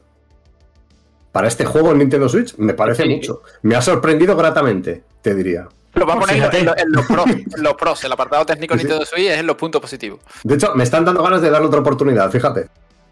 De hecho, de hecho, en el, el análisis de Medistation dedicado al port, dice textualmente, y abro comillas, en modo portátil o en un televisor de pocas pul- pulgadas da el pego. Pero en una pantalla de 75 pulgadas y 4K el resultado es horroroso. Horroroso en negrita, cierro comillas. Hombre, es que 75 pulgadas, 4K, eh, El, igual el es que lo ha analizado también se le ha escapado lo de las pulgadas, está claro. Pero bueno, 75 Hombre, pulgadas. hombre. 4, k y 75 pulgadas, un monitor así solo le tiene salva, me parece. Es que, es que Zelda, Zel- eh, pones Zelda en un monitor de 75 pulgadas, igual también se ve los píxeles de tamaño de, una, de un, Como de un puño, puños. ¿no? Sí, sí, sí, sí. ¿Qué, no- qué nota tiene Alejandro? ¿El, el port? la misma nota que el análisis original. 8 también. Bueno, Sí. yo, creo que no, yo creo que no es un mal port, ¿no? O sea, dentro de lo que cabe, eh, por lo que se ha, se ha visto, pues no, yo nunca escuché grandes quejas de, de este port en concreto, ¿no? Los ha habido muy malos, para Nintendo Switch los ha habido decentes, y en este caso Sí. pues, parece que ha salido bastante bien. Sí, bueno, pero que dentro de lo que cabe que es un juego muy bonito visualmente, porque decirlo es, es Dragon Ball en formato videojuego. Y joder, que lo veas eh, a 630p, a 30 FPS, con un juego que también requiere un poco de precisión en cuanto al combate, en cuanto a, a las sensaciones de estar combatiendo contra célula, y eso está lleno de, de efectos en pantalla, de combates, de golpes, de, de que se rompen montañas, literalmente. O sea, es un juego que es muy vistoso en tu pantalla de una consola tradicional. Tú, Alejandro. Alejandro, ¿lo has probado en la versión de nueva generación? Porque yo, Sí. yo lo jugué en Play 4 en su día. Yo, yo lo he probado en la versión de PlayStation 5. ¿Y qué tal luce, Pero- ¿qué tal luce PlayStation 5? Sí, muy bien, muy bien. Y va, va bastante fino el modo rendimiento a 60 FPS. El, yo, cuando más jugué fue la versión de PS4, fíjate. Y ahora eh, me sorprende gratamente. Y es que lo reafirmo, es que es un juego muy bonito. Para el fan de Dragon Ball, claro. Si no eres fan de Dragon Ball, no eres fan de los dibujos de Akira Toriyama, pues A mí sí que me gustaría una segunda entrega con los arcos de Super, eh, que empiece a, evolucionar o incluso eh, algo que a mí me encantaría es volver a ver esos juegos de Dragon Ball de Goku niño que en su momento yo no los pude probar, o sea, yo no los jugué y me arrepiento mucho, ¿no? Porque creo que salió uno en... eh, era Wii, me acuerdo, un, un juego de acción así con muy pintón que y también hubo alguno en consola portátil me parece que en Game Boy en Game Boy Advance estoy hablando un poco de, de, memoria igual me estoy equivocando en Game Boy Advance o, de, o DS no lo recuerdo pero había unos juegos de, de Goku niño que pintaban muy chulos y que me los voy a apuntar de hecho para ver si puedo probarlos al menos porque porque estaban muy guays como guays también estaban volviendo también al pasado de nuevo los juegos de, los RPGs de Game Boy de Game Boy Advance que cubrían el eh, la historia de de célula y todo esto y luego el segundo el siguiente juego era también eh, con Buu y me parecieron muy De hecho, buenos De hecho, por, por hacer un paréntesis, eh, en el momento que estamos grabando ha salido la imagen promocional del quinto contenido adicional de, de Dragon Ball Z Kakarot.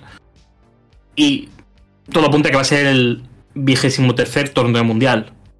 Pero sí se sabía cuál iba a ser eh, el Sí, eh, pero- el torneo de contra, ese- contra Piccolo Junior Claro, no, pero te digo que las sensaciones de ver la imagen promocional de Piccolo contra Goku eh, es, es puro Dragon Ball. ¿Sabes lo que te quiero decir? Es puro Dragon Ball, sí. Pues eh, yo, eh, esos, esos RPGs que os comentaba antes, sí que os los recomiendo probar en algún momento, porque estaban muy, muy guays. Yo llegué a jugar al, al, al, que luchabas contra Cel, creo que contra Célula, me parece. Hace mucho ya de, todo esto. Eh, tengo una pregunta, Borja, como experto en Dragon Ball. Para alguien que no está muy dentro de la saga, ¿qué- a, qué juego le, sugieres que, que se introduzca? ¿Qué, ¿Cuál es el más amigable para el, para el tío que conoce a Piccolo, Goku y Son Gohan? Uf, pues yo tiraría por lo seguro, tiraría por un Budokai. Lo que pasa es que, claro, ahora es más complicado de, de, de- de conseguir, ¿no? Porque ha pasado mucho tiempo, hubo un remaster en PlayStation 3 y Xbox 360, pero ya eso está, eso no se puede comprar ya, al menos en, en digital, me parece. Eh, Probablemente diría ese- ese- eso- esos Budokai, ¿no? Eh, porque las propuestas más modernas, Xenoverse no lo he probado, lo, lo tengo comprado, pero es todos esos juegos que los tengo comprados y no los he tocado. Y Dragon Ball Fighters eh, Z está guay, pero quizás muy técnico, ¿no? Quizás muy juego de lucha, juego de lucha. Eh, y no, no, es lo que decía un poco un poco Pedro, ¿no? Antes, que, es un título que necesitas tiempo para dominarlo y que si intentas jugar online, pues te van a dar para el pelo el minuto uno, ¿no?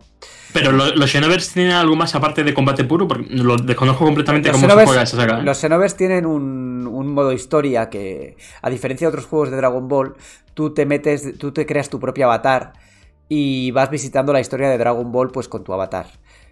Lo que pasa es que ya te digo que yo eh, ese juego no lo, no lo, he probado todavía, lo, lo, tengo ahí entre los muchos juegos acumulados y no sabría decirte si es un título que para un fan de Dragon Ball o para un fan que acaba de empezar con Dragon Ball, pues si es un buen punto de entrada, ¿no?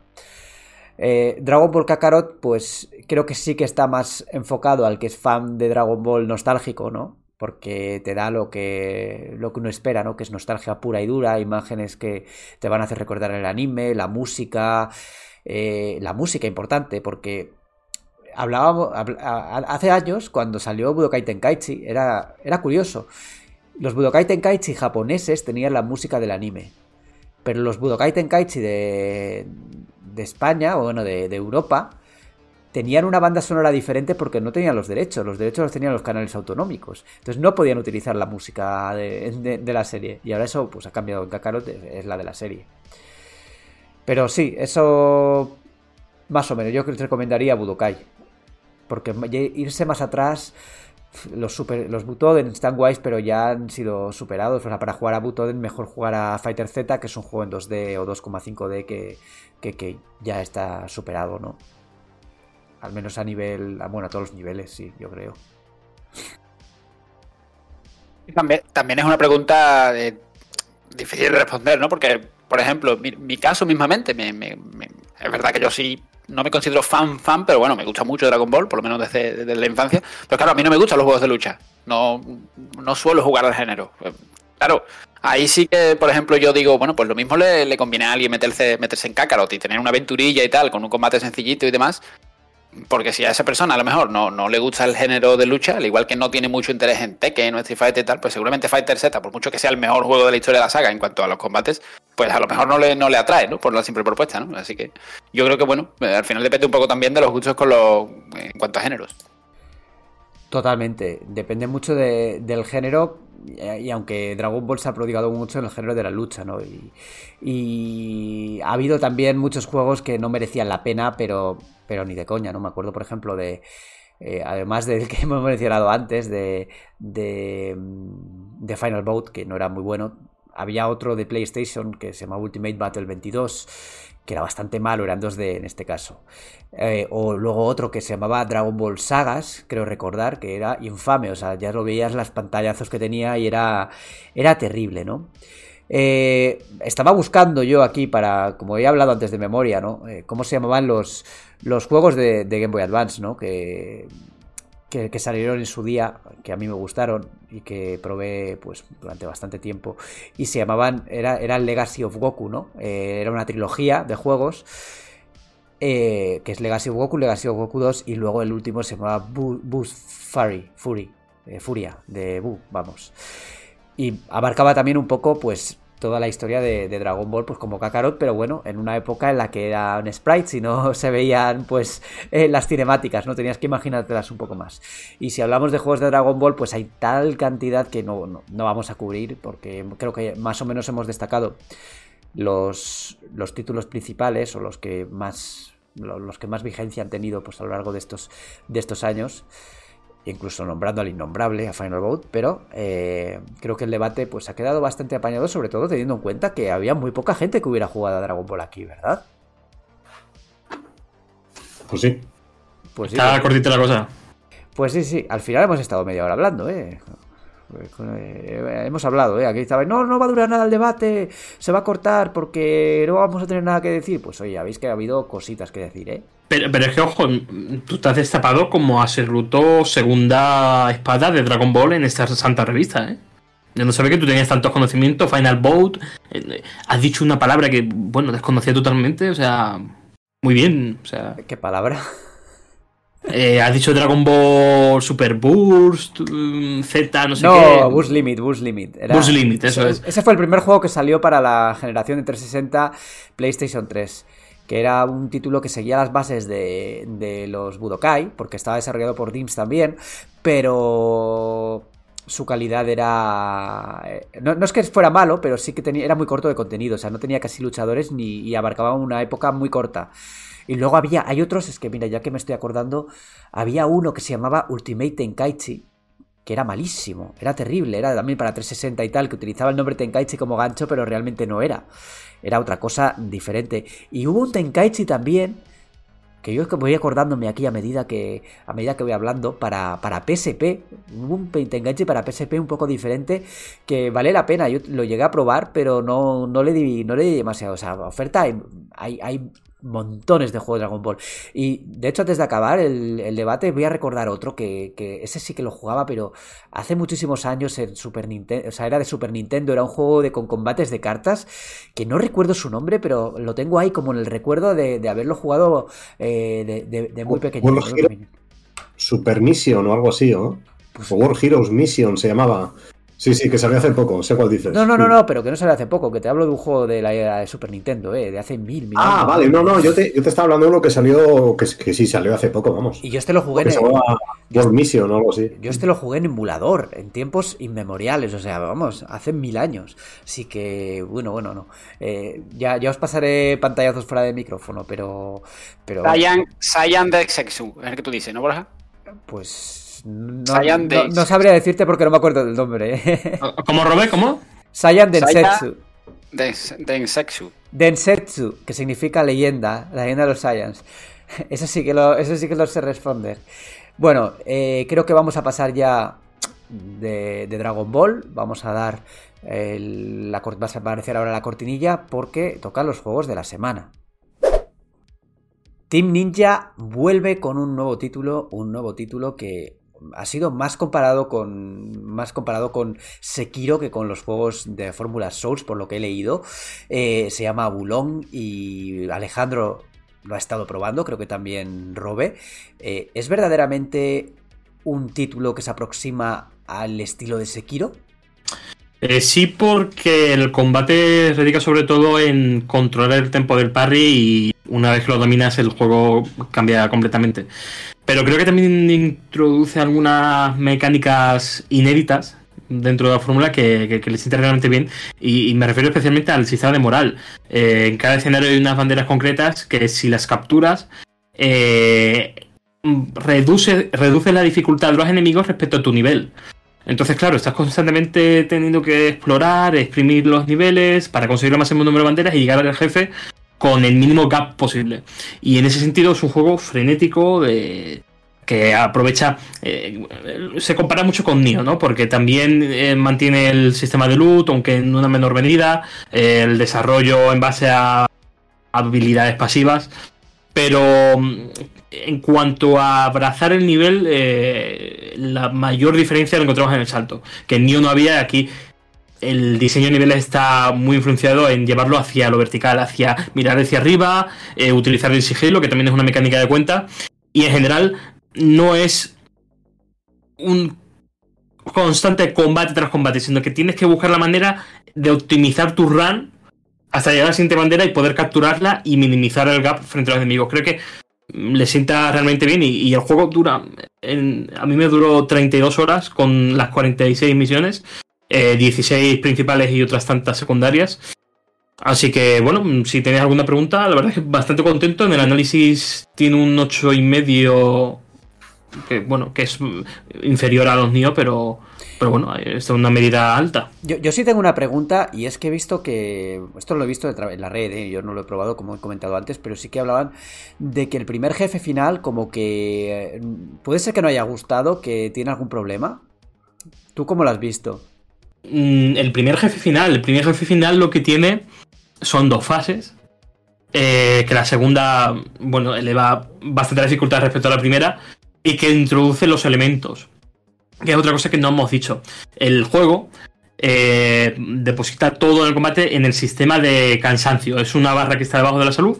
Y que hacia el lado derecho es como que cargas el poder para cuando hagas el ataque pesado meterle cansancio al enemigo. Pero si va a la izquierda, es cuando tú recibes daño, cuando utilizas hechizos. Aquí los hechizos no, no, no gastan mana, no hay una barra de mana. Tú puedes utilizarlos siempre que quieras, pero sabrás que si los utilizas y recibes un golpe, quedarás estuneado. Entonces, eh, el juego va siempre eh, animándote a arriesgarte para encontrar la recompensa. Es como una especie, lo decimos en el análisis, el combate es muy sequiro, pero también tiene parte de los sistemas Bloomberg. Sin Bloomberg, el, sistema de riesgo-recompensa radica en minimizar el daño, el, daño que ha recibido.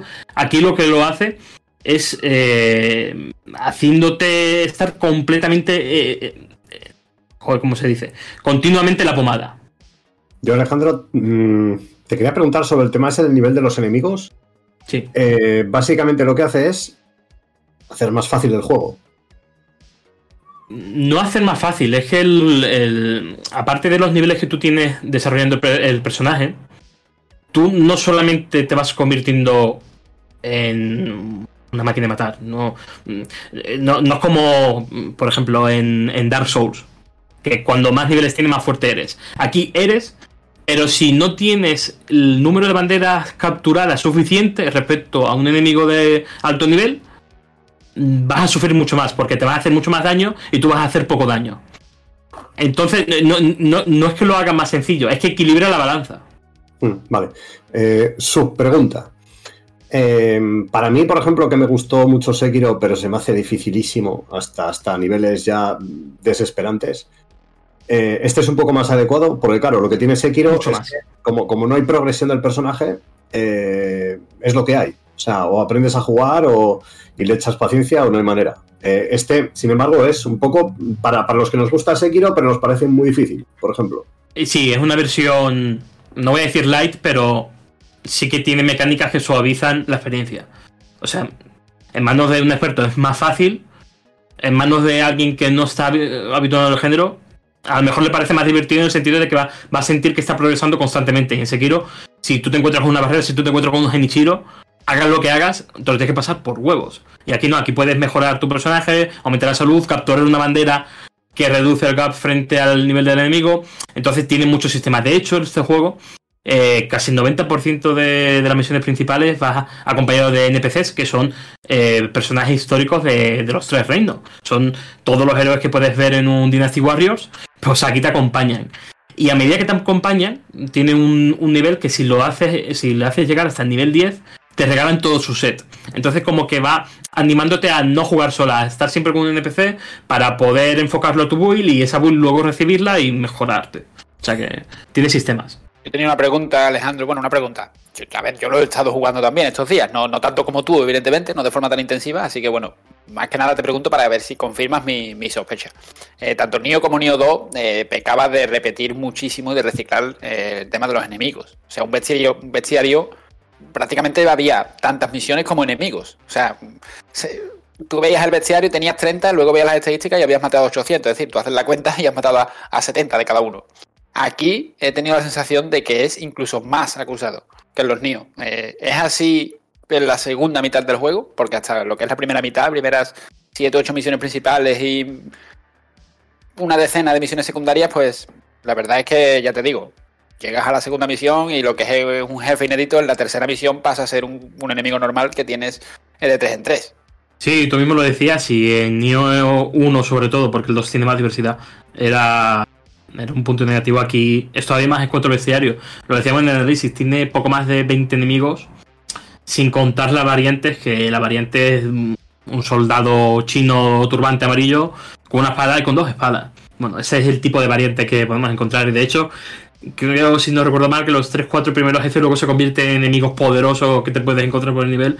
Y llega un punto en que hay niveles que te los ponen eh, el tigre o, el mono del segundo nivel, te los ponen en bucle. Y es como, joder, eh, no sé, creo que la ambientación daba para para meter más demonios, más, para que sea más diverso. Y al final lo que hace es que una vez que tú aprendas los mecanismos de esos enemigos en la primera mitad, en la segunda mitad los pongas en práctica y básicamente hasta el final se introducen tres nuevos enemigos y poco más. Ahí sí que ha sido decepcionante. Y de hecho, enlazamos la decepción con el bestiario con el loot. que no llega tampoco al nivel de Nio, pero encuentras muchísima cantidad, que no tiene mucha variación entre sí, y el sistema de herrería está muy limitado en cuanto a lo que puedes aprovechar, en cuanto a lo que puedes construir. Aquí simplemente puedes subir las los armas hasta el nivel más 9 y ya está, se queda ahí. La amiga, la única que puedes encontrar, lo único que puedes rascar un poco más allá de la superficie es eh, ligar el arma que tienes, el set de, equipo que tienes, a la virtud que estás desarrollando. Hay cinco virtudes y esas virtudes son luego las que determinan eh, tus estadísticas eh, al invertir ki elemental, que es como se ven aquí las almas. Entonces, no sé, tanto el loot como, como lo que hemos comentado del bestiario son los dos grandes puntos negativos del, juego. Pues si, si no tenéis más preguntas, hay que recordar que el juego está disponible desde el primer día en Xbox Game Pass, tanto en la modalidad de PC como en consola. Y luego lo podéis comprar en PlayStation 4 o 5, PC, en Steam. Hay una demo por tiempo limitado hasta el 20 poco de marzo, que incluye las dos, tres primeras misiones y ese progreso luego lo podéis llevar a la versión final. O sea que si alguien se está pensando comprarlo, pues bueno, tiene ese pequeño impulso a probarlo y decir sí, sí o no. Alejandro, ¿hasta, hasta cuándo calculas que va a estar el Team Ninja viviendo de, de From Software? De lo que ha hecho From Software. Mm, bueno, yo creo que con Rise of the Ronin lo que propone es bastante diferente a, lo que propone Front Software y yo creo que este juego tiene mecánicas que le permiten tener identidad. Esto no es un Sekiro hacendado, esto es... Esto es un... Tiene mucha influencia de Sekiro, evidentemente, pero es un juego con identidad, Steam Ninja. Veremos con Rise of the Ronin, pero yo creo que tanto este como Nioh no, es un clon, no es una copia, como sí que podemos ver en otro juego. No, es, un, no es un Steel Rising. No, no, no, claro, yo no, yo no, no, he dicho eso tampoco, pero te quiero decir, Team Ninja estaba en una época un poco complicada, eh, por no decir bastante, eh, hasta que les dio por, por coger y decir, oye, pues mira, vamos a coger lo que ha hecho esta gente de Front Software y vamos a hacerlo a nuestro propio estilo. Y desde entonces han pegado un poco el, el subidón, pero venían de un Ninja Gaiden 3 un poco morrayesco y de, y de cositas, pues eso, de un Death or Life Extreme 3 que fue polémico, ya sabemos todos por qué, no era una época del Team Ninja, digamos, para ser optimista. De todos modos, el Ronin lleva varios años ahí cociéndose, es como un proyecto aparte, digamos. Yo, creo que va un poco en paralelo, ¿no? De esta estela de Front Software que están siguiendo. Yo no descartaría después de, de, de Wallon y más allá en el futuro, después de sacar, eh, de lanzar eh, Ronin, yo no descartaría incluso que siguiesen, ¿eh? Un Neo 3 y, ya veremos incluso si un pseudonio, por así decirlo, de mundo abierto, porque si siguen los pasos y la estela que están siguiendo, ¿no? Han ido Dark Souls, han ido Sekiro, veremos ver si no van al mundo abierto, evidentemente, por, el de ¿no? Yo, pero yo Neo 3 lo firmo, ¿eh? Con sangre, o sea, a mí el 2 me parece un juegazo del copón, de meterle 80 100 horas y, y decir, sí, esto tiene influencia Souls-like, evidentemente, pero Buenas, anécdotas, ¿eh? De cuando lo analizamos juntos en cooperativo. Además, lo de las 80 horas proyectado en la, vida personal diaria. ¿eh? Estamos afectándonos. ¿eh? Y, y, es más, fue una putada porque una semana después empezó el confinamiento y, estuvimos como dos semanas encerrados en casa jugando a Nioh 2. Que fue en plan, joder, eh, ahora llega la pandemia, estoy encerrado, pero es que vengo de estar encerrado jugando a Nioh. O sea, al menos habéis conservado buen, buen recuerdo, que podría haber sido al revés. Pues sí, yo, recuerdo un, día que siempre, siempre lo. Bueno, de vez en cuando lo repescamos, el recuerdo. Eh, y ya aprovecho para contarlo. Estábamos analizando los dos en cooperativo y tal, y, fue una barbaridad. Tuvimos 10, 15 días que jugábamos. Bueno, que nos levantábamos y nos poníamos a jugar hasta la hora del almuerzo. Y yo recuerdo un día que un paquete que me había enviado Alejandro, eh, lo tenía todo destartalado por medio de la habitación, las cajas en el suelo. Tenía el plato de lentejas en las piernas, sentado en la silla jugando con el plato de lentejas, echándome el humo en la cara, que no había ni empezado a comer, y seguía jugando con un jefe que teníamos ahí que matar. Estábamos súper enganchados. Eso era, eso era un cristo. La, yo creo que llegamos a tener dejadez en la vida personal por culpa de la partida y, el enganche que teníamos. ¿eh? Es que recuerdo que me dijiste, mm, para comer, tardo cinco minutos. Y a lo siguiente fue la foto diciendo, da igual, invítame. Y fue el plato de lentejas en las piernas, con, el paquete tirado en el suelo y el niño de fondo. O sea. pero oye, una pregunta, una pregunta, ¿os duchabais o algo? ¿O no os duchabais? Pero, pero, por la noche y tarde. O sea, estabais al borde del, tópico gamer, gamer, ¿no? No, al borde de Hikikimori. Bueno, bueno, bueno. Se diga. Fue, fue brutalmente. Bueno, otro juego que tenemos para hoy es Dead Cells porque se viene un, eh, DLC de Castlevania, que ha estado probando, ¿no? Eh, Robe, que nos va a comentar un poquito en líneas generales cómo funciona, cómo es. Eh, cuéntanos, Robe. Bueno, pues sí, quinto, quinta expansión de The Athles. Eh, tiene cuatro hasta la fecha, lo, luego salió en 2018 y bueno, eh, en el texto que podéis leer en la web, aprovecho para recordar un poco, de hecho lo titulo algo, algo en plan de hacerse tan bueno como siempre, porque bueno, al final es un roguelite, bueno, roguelite, mejor dicho, con T, súper, súper adictivo, que funciona como una roca, que bueno, tú muchísimas, casi todas las críticas son positivas, es, bueno, es un gran juego. Y bueno, pues eso, eh, tiene cuatro expansiones, todas son buenas, van añadiendo a lo largo de los años contenidos, nuevos niveles, eh, enemigos, jefes, armas, eh, habilidades, trampas, etcétera. Y ahora, claro, sorprendieron a todos con el anuncio de este por, ser temático, ¿no? Por ser una, saga legendaria, ¿no? Como es Castlevania. Y la verdad es que muy bien, muy bien la expansión. Perdón. la celda del prisionero, que es donde empieza siempre, tú empiezas siempre la ruta, ¿no? Y a partir de ahí pues tomas varios caminos y ya pues a ver hasta dónde llegas. Eh, pues bueno, pues ahora cuando tú tienes instalado eh, esta expansión, eh, ves una, una bandada de murciélagos que tú dices, ahí, ahí ya empiezas a sospechar. O sea, Castlevania, murciélagos.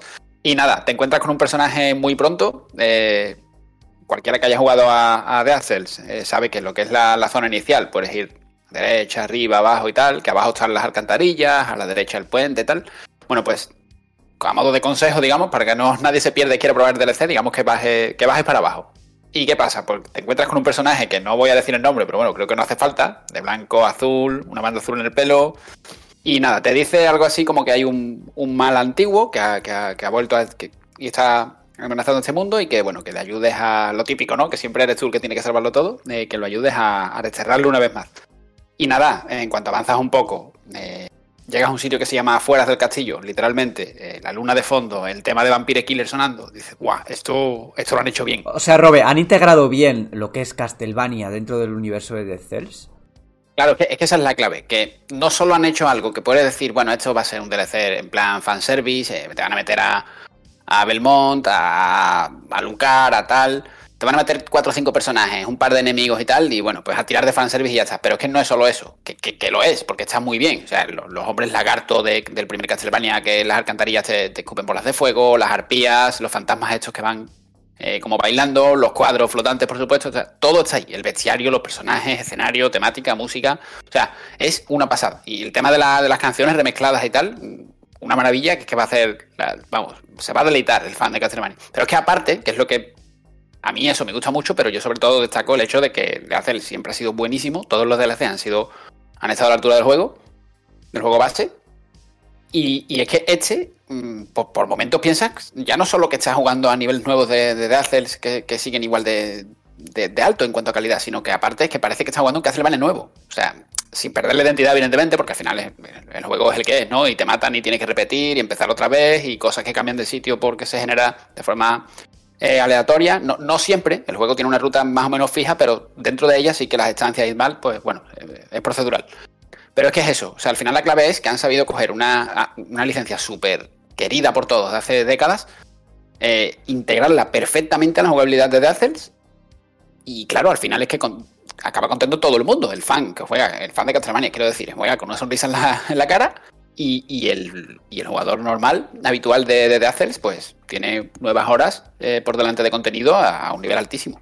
Pero yo tengo dos preguntas. La primera, eh, según entiendo de tu introducción, si yo me compro ahora Dead Cells y la expansión que creo se llama Return to Castlevania, ¿puedo jugarlo sin tener que completar ningún tipo de contenido de la, del juego base o del DLC gratuito? Sí, puedes, puedes jugarlos porque mira, eh, insisto, la celda del prisionero, que es el lugar en el que siempre empieza, ya sea una partida nueva o una con 200 horas porque te acaban de matar, da igual, eh, tiene varias salidas.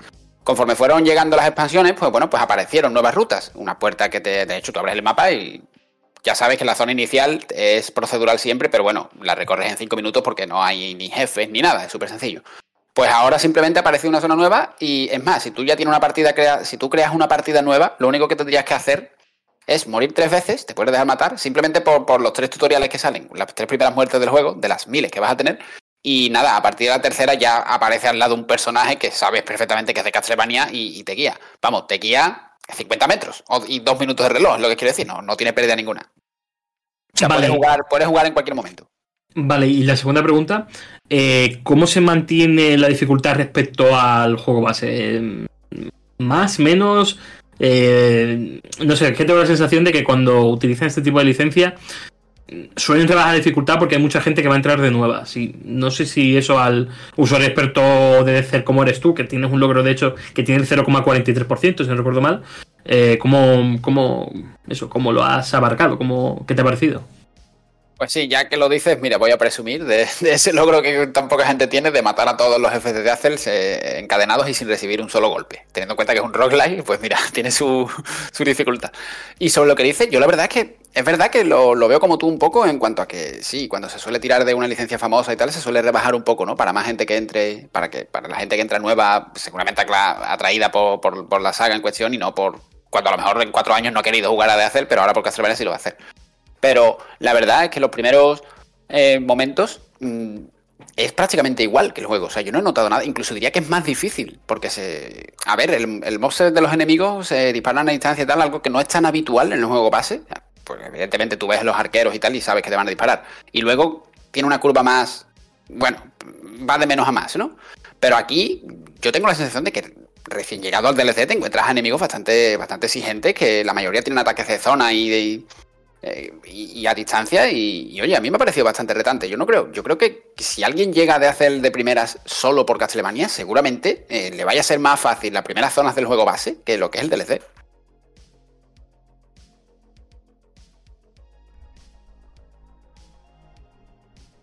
Muy bien. Eh, bueno, si, Pedro no tiene ninguna pregunta, enlazo la tercera y última.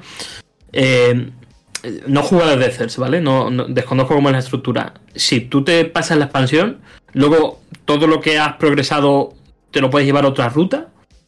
O, o lo que hagas se mantiene porque es una experiencia independiente. Es que no, me queda claro. Sí, a ver, tú, por ejemplo, tú has jugado a Returnal, sabes cómo es su estructura, ¿no? De que hay mejoras permanentes que se conservan para siempre. Ya, ya no, no porque vayas a empezar con ellas en la siguiente ruta, sino porque las has descubierto o aprendido, por así decirlo, ¿no? Y luego pues sabes lo que tienes que coger, ¿no? Lo que mejor te va. Y claro, la primera partida tardas cuatro horas en estar cómodo y, la, y, la, y la décima partida, aunque empieces sin nada, como ya sabes lo que funciona, lo que te va mejor contigo, pues en cinco minutos estás ya como pez en el agua. Aquí es igual. Aquí lo de las rutas da igual. Es decir, eh, ya de por sí el juego base, sin contar ni un solo DLC, pues es lo, es lo típico del género, como Rock Legacy y similares. O, bueno, eh, tú entras, eh, coges la salida A y la A puede llevarte a tanto a B como a C. Y luego una de las dos a lo mejor te va a llevar a D y otra a la E, por así decirlo. No, no es posible ver todas las letras en orden en una sola ruta. ¿Qué pasa? Que las células que tú vas consiguiendo por el camino las vas invirtiendo en una especie de, banco, tienda, donde vas desbloqueando mejoras permanentes, como puede ser más tasa de aparición de objetos raros, eh, mayor cantidad del uso de frascos de curación, etcétera. Eh, también van consiguiendo planos de armas, que son las que luego te tocan en la siguiente ruta de forma aleatoria, y todo eso es permanente. Eh, da exactamente igual. Tú puedes empezar ahora mismo la partida y pasarte el DLC de Castlevania, eh, acabar con 14 planos y 7 mejoras permanentes que vas a usar luego, incluso en la primera zona del juego base de 2018, o, puedes hacerlo totalmente al revés. O sea, está totalmente integrado. mira, yo he vuelto al juego estos días. Yo había un DLC que no tenía, el tercero creo que era, de Bad Seed, creo que se llamaba. Eh, ese no lo tenía, otro sí, y, precisamente el que me falta, eh, en, el nivel de las alcantarillas, eh, pasé a una segunda zona que también es de las alcantarillas y, ahí pues había un par de salidas. Yo no tenía fresco cuál era cada una, la verdad. bueno, voy a la primera que sea, da igual porque al final todo converge en el... Todo llega al, jefe final del juego, ¿no? y me encontré en una de esas salidas que me pedía el DLC. Pues, o sea, realmente me di cuenta simplemente porque no lo tenía. Pues digo, bueno, no puedo por aquí, pues fui por la otra. O sea, mi consejo, ya que estoy aprovecho para recomendarlo porque es, una maravilla de juego, es que con o sin DLC el juego te da muchísimas horas, la curva de dificultad es súper, súper, súper orgánica eh, y es que es terriblemente aditivo. O sea, es que eh, es uno de mis juegos favoritos de los últimos cinco años, perfectamente. Creo que Pedro tenía una última pregunta y ya cerramos, si os parece. Sí, no, ya que, ya que ya que lo he jugado, se, ríe, Alejandro porque mi voz está a punto de pedir muriendo. Sí, sí, sí. sí, te va muriendo poco a poco. Unos caramelos, Borja, hacen falta. Leche con miel también. Em, eh, Robe, ¿cuántas, horas, ¿cuántas horas suma este DLC? Y, y si de, los, de los otros cuatro, eh, ¿cuál recomendarías, por ejemplo? Yo, yo do- do- doy por hecho que este le recomiendas, porque además siendo de Castlevania y tal, yo creo que es casi casi imprescindible. Pero de los otros cuatro, Mira, eh, lo primero que has preguntado de cuántas horas aporta el DLC. Eh, yo en condiciones normales, ¿vale? Contando con que no eres un super experto en el juego y vas a morir, vas a repetir, vas a, aprender por el camino, pues a lo mejor te puedo decir 3, 4 horas. En, un escenario en el que te vayas acostumbrando al juego. Evidentemente, si no le pillas el punto del todo, porque sigue siempre es desafiante de hacerse. da igual la ruta, si siempre es desafiante, pues a lo mejor te da 15. O sea, pero claro, en contenido al final es lo que es, no es, no es más largo, evidentemente, que la ruta del juego principal. Está en la línea de otros DLCs. perdona, Robe, teniendo en cuenta que, eh, o sea, al empezar este DLC, mantienes las mejores base. Claro, todo, todo el progreso es- es- está sincronizado entre DLCs. Es que se integran muy bien, se integra de una manera que a los 5 minutos de tenerlo no te, da- no te das cuenta de que has entrado a una expansión. O sea, te das cuenta, evidentemente, porque estás en el mundo de Castlevania, ¿no? Por supuesto, pero quiero decir, no, no hay un- una separación en el juego, porque encon- porque como los planos que generas, las mejoras y todo, se aparece de forma aleatoria, pues lo que yo me puedo encontrar en el DLC de Castlevania, tú a lo mejor te lo vas a encontrar en el tercer nivel del, juego básico, ¿sabes lo que te quiero decir? Eh, y en cuanto a los DLCs, mira, yo sí te digo la verdad, teniendo en cuenta que el juego tiene un precio, bueno, salió a 20, 25 euros hace 4 años, no sé cómo andará ahora, pero bueno, lo rebajan y tal. Teniendo en cuenta que los DLCs, uno, que está bastante bien, es gratuito, aparte de otras mejoras, porque han metido muchísimas cosas a lo largo del juego de, estos años que son gratis. Por ejemplo, ayer mismamente me encontré un, banco que se llamaba en, en la zona inicial de la que partes a la ruta y digo, bueno, esto será el típico personaje, ¿no? Que depositas el dinero para guardarlo, alguna mecánica para no perderlo a morir y tal. Y no, no, resulta que es una especie de bioma nuevo, que es un banco, que funciona con personajes que te piden dinero, te hacen préstamos a cambio de maldiciones tal, y tiene sus propias puertas, sus propios jefes. O sea, yo eso ni lo conocía, eso era gratis. O sea, e- es una pasada. Teniendo en cuenta todo eso, yo no creo que haya un DLC mucho mejor que otro, porque todos están bien, todos son temáticos, uno rollo medio ciencia ficción, otro más eh, fantástico medieval.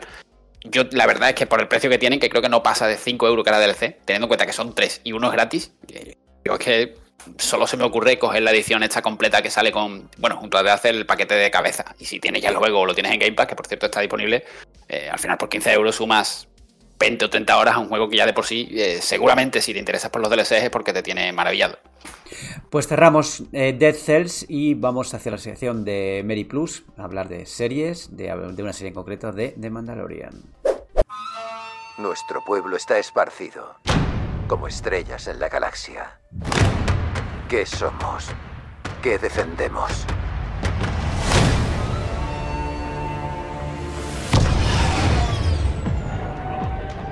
Ser mandaloriano no solo es aprender a luchar. También hay que saber navegar por la galaxia. Así, nunca te perderás.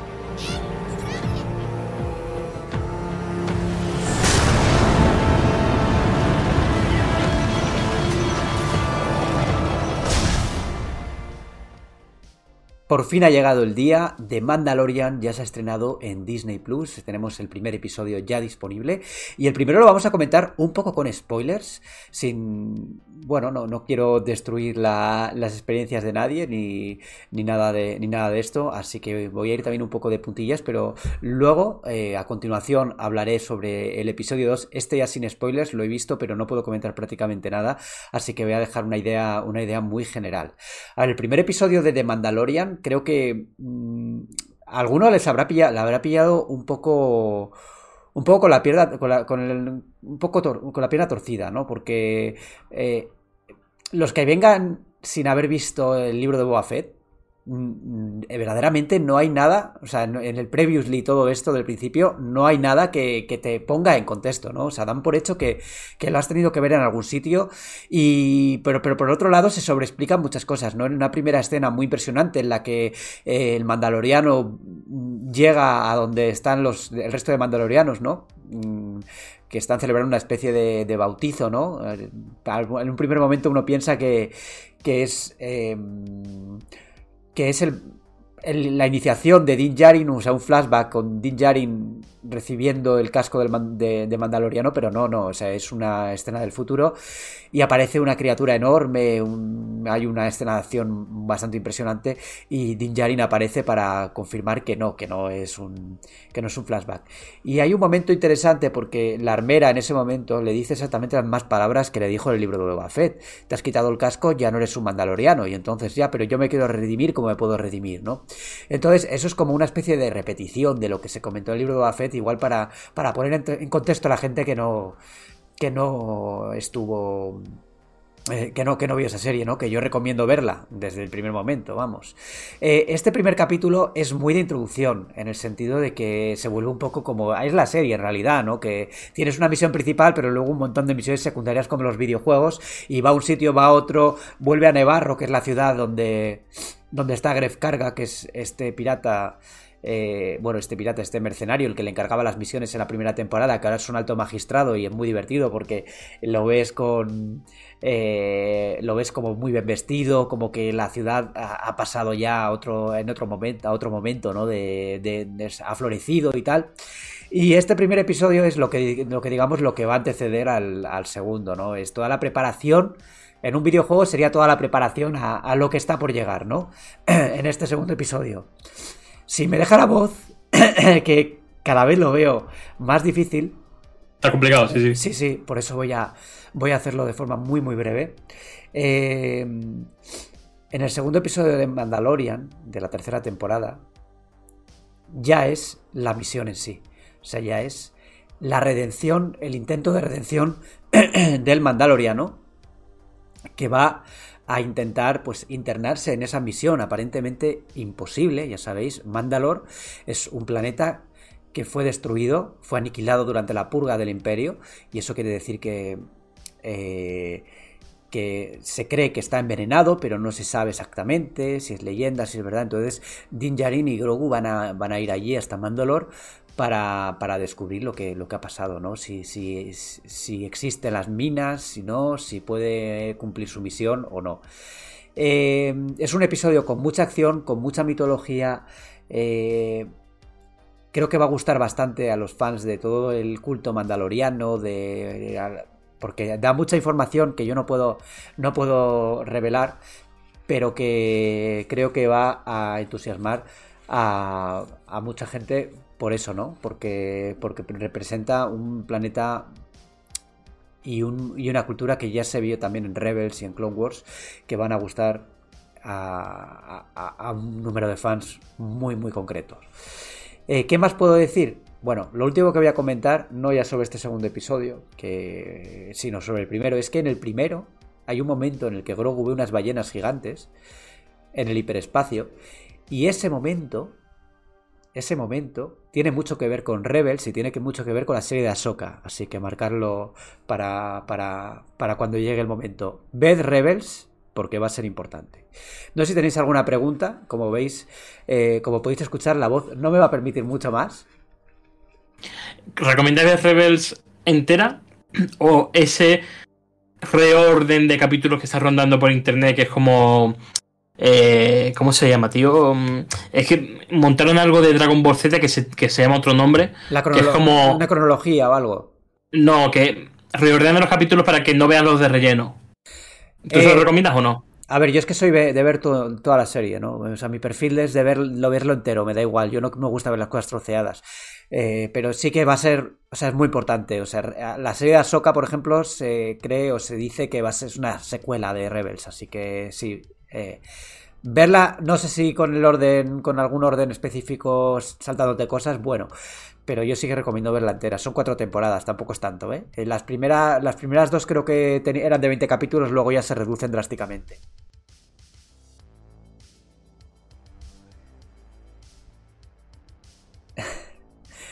¿Alguna preguntita más? Nada, yo creo que queda claro. No quiero profundizar mucho porque todavía no lo he visto. Y claro, eh... Hombre, la mejor, no, escena no. De, la mejor escena de Star Wars ya ha pasado. Ya ha pasado. Y eso, bueno, ya han salido los spoilers por todas partes, que es una tontería, pero es divertido. ¿Cuál? ¿De, ¿De, esta serie? Sí, sí, del primer no, episodio. No, yo no lo he visto. Yo no lo he visto. Pero que no, que no, que no, que esto. Eh, a ver, ¿Os acordáis de Boba, ¿os acordáis de Boba Freak? De Babu Freak, perdona. El monigote de episodio 9, que era como. que, que, eh, que eran como pequeñitos, que arreglaban a C3PO. sí, el, pel- el pelu- el peludo, ¿no? Eh, eh, sí, como muy pequeñitos así. Sí. Pues sí. por unas por unas razones que bueno, ya que no voy a chafar la historia, pues van a van a van a verlos, ¿no? A unos a un grupo de esta especie que se llaman a- antelanos, creo que son. Eh, y hay un momento, una escena muy divertida en la que Grogu le, coge, le abraza a uno de ellos y no le coge y el otro en plan, Bad Baby, Bad Baby. y le, sueltan y le dice, no, es que es muy joven, es muy joven. Y luego la siguiente escena se le ve otra vez intentando cogerlo de nuevo al bichejo este, que es muy divertido la, escena. es uno de los momentazos, ya veréis. Más allá de eso, es que me hubiese gustado hablar mucho de- del episodio 2, pero es que no puede ser, no puedo, no puedo. En cualquier caso, vamos a dejarlo aquí y nos vamos ya a la despedida. Micro abierto. Ha llegado el momento de leer vuestros comentarios y aquí los tengo, primero en iVoox, los de YouTube los leerá Pedro, por ejemplo, y aquí estamos con Diego Requena, un habitual del podcast, que nos dice, no sé si llego cracks, sí, sí, si has llegado, tranquilo. Últimamente no puedo escucharos a tiempo, enhorabuena Alejandro por el podio de Alonso, jeje. Una cuestión, ¿qué opinión os merece el nuevo PC Fútbol 2024 que se anunció esta semana pasada? Un poco raro, ¿no? Un abrazo, cracks. Eh, la verdad es que a nivel interno en Mary Station se pensó, se reflexionó sobre si dar o no la noticia y al final eh, terminamos optando por que no, porque habíamos visto algunas actitudes extrañas de la cuenta de, de PC Fútbol y, y no se ha enseñado ninguna imagen y tal, pero esperemos que la cosa pues termine termine funcionando bien y no sea ninguna estafa ni nada, ¿no? Porque este juego se ha lanzado en preventa a través de PC Componentes y se supone que que en diciembre sale, pero es que no hay ni una pantalla ni nada, así que Huele a vinagre, eso. Sí, sí, o, no, o sea, es como muy corto el desarrollo, son seis personas, creo. No sé, no sé. Yo tampoco lo tengo muy claro. Antonio García nos dice: Estoy jugando a Atomic Heart y he de decir que el juego no me parece tan propagandístico, pues se le ve que es crítico y se mofa de comunismo. Lo que más me está molestando del juego es que el mundo abierto tuve que cargar partida porque el personaje se me quedó clavado al suelo. Ahora puedo intentar no salirme de los caminos para no perder más horas de juego por dichosos bugs. Pues yo no lo sé, no he jugado, pero creo que más o menos comentamos el tema de la propaganda y todo esto, creo que ya lo hemos comentado bastante. Sé que he leído de una noticia así en diagonal de que Ucrania quería prohibirlo. No sé si es Ucrania, Ucrania, pero bueno, eh, el titular era ese. En fin, no lo sé. El- Eh, el- sí, perdona, Borja. El, propio gobierno ucraniano ha enviado una carta a Sony pidiendo que no lo convierta. Pues ahí lo tenéis, ahí lo tenéis. Hay, hay, hay cositas ahí eh, todavía en el aire. Antonio os dice, buenas, varias cosillas. Lo primero, viva Miyazaki. Alejandro, hay que seguir hablando de esa expansión del, del ring. Hombre, yo creo que va a pasar, ¿eh? Me da la impresión de que seguiremos hablando de esto. Luego, a ver, el capítulo 3 de The Last of Us es una puta mierda, pero no por todo este tema que ya me sé de gays y todo eso. A mí me da igual por lo aburrido que es. Jamás lo volveré a ver, cosa que la serie en general después de capítulos me gusta mucho y Borja también soy muy de Last of Us que me encantó en su día, aunque con una historia bastante dura. Robert, estoy bastante de acuerdo contigo, Resident Evil 4 es un buen juego, pero fue el principio del fin. Y Pedro ha estado súper acertado en su comentario que ha dicho es que después de Cold Verónica vino este Resident Evil 4 y yo que lo dice y yo que lo dices en plan elogio, pero ya lo siento, me lo, me lo llevo a mi terreno. Es que después del juegarral de Code Verónica vino ese otro juego que dice llamarse Resident Evil, pero que yo le veo, siempre digo, bueno, un jueguecillo de acción sin más, con una historia de risa, y mira que en general esta saga no hay que tomársela en serio, pero en fin, a todo esto, adoro todo, tanto los clásicos de 1, 2, 3, Code Verónica y el maravilloso Resident Evil 2. Un abrazo a los cuatro. Si no, bueno, si te aburrió el episodio 3, pues es cosa de gustos. A mí me parece un episodio maravilloso. Y con el resto del comentario, eh, creo que en general están va estando de acuerdo con distintas personas, ¿no? En según qué, en según qué comentarios, ¿no? Betsman nos dice, escuché le jugaron. Escuché le jugaron. Bueno.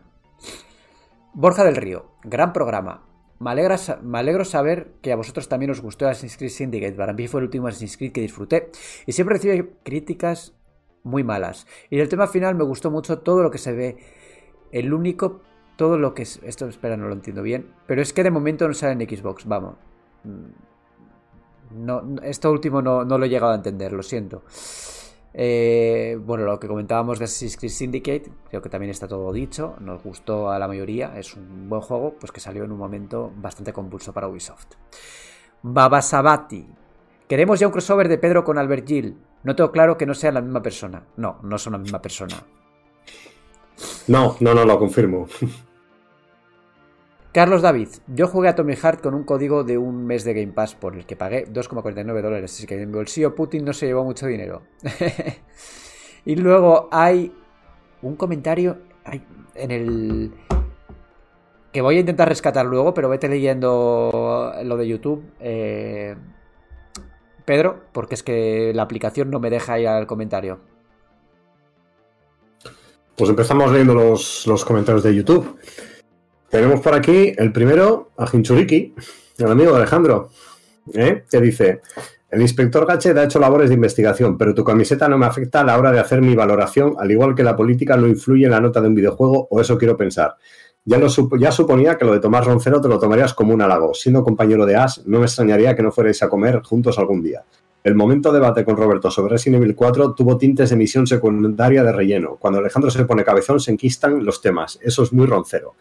Cuando, cuando le llamé emisión secundaria, hace unos programas fue justo por eso, ya que los programas a tres eran más ágiles. Pero no cambiarlo, que le pilla el punto y me divierte. Borja, ya sabes que se viene, ya sabe que se viene comentario.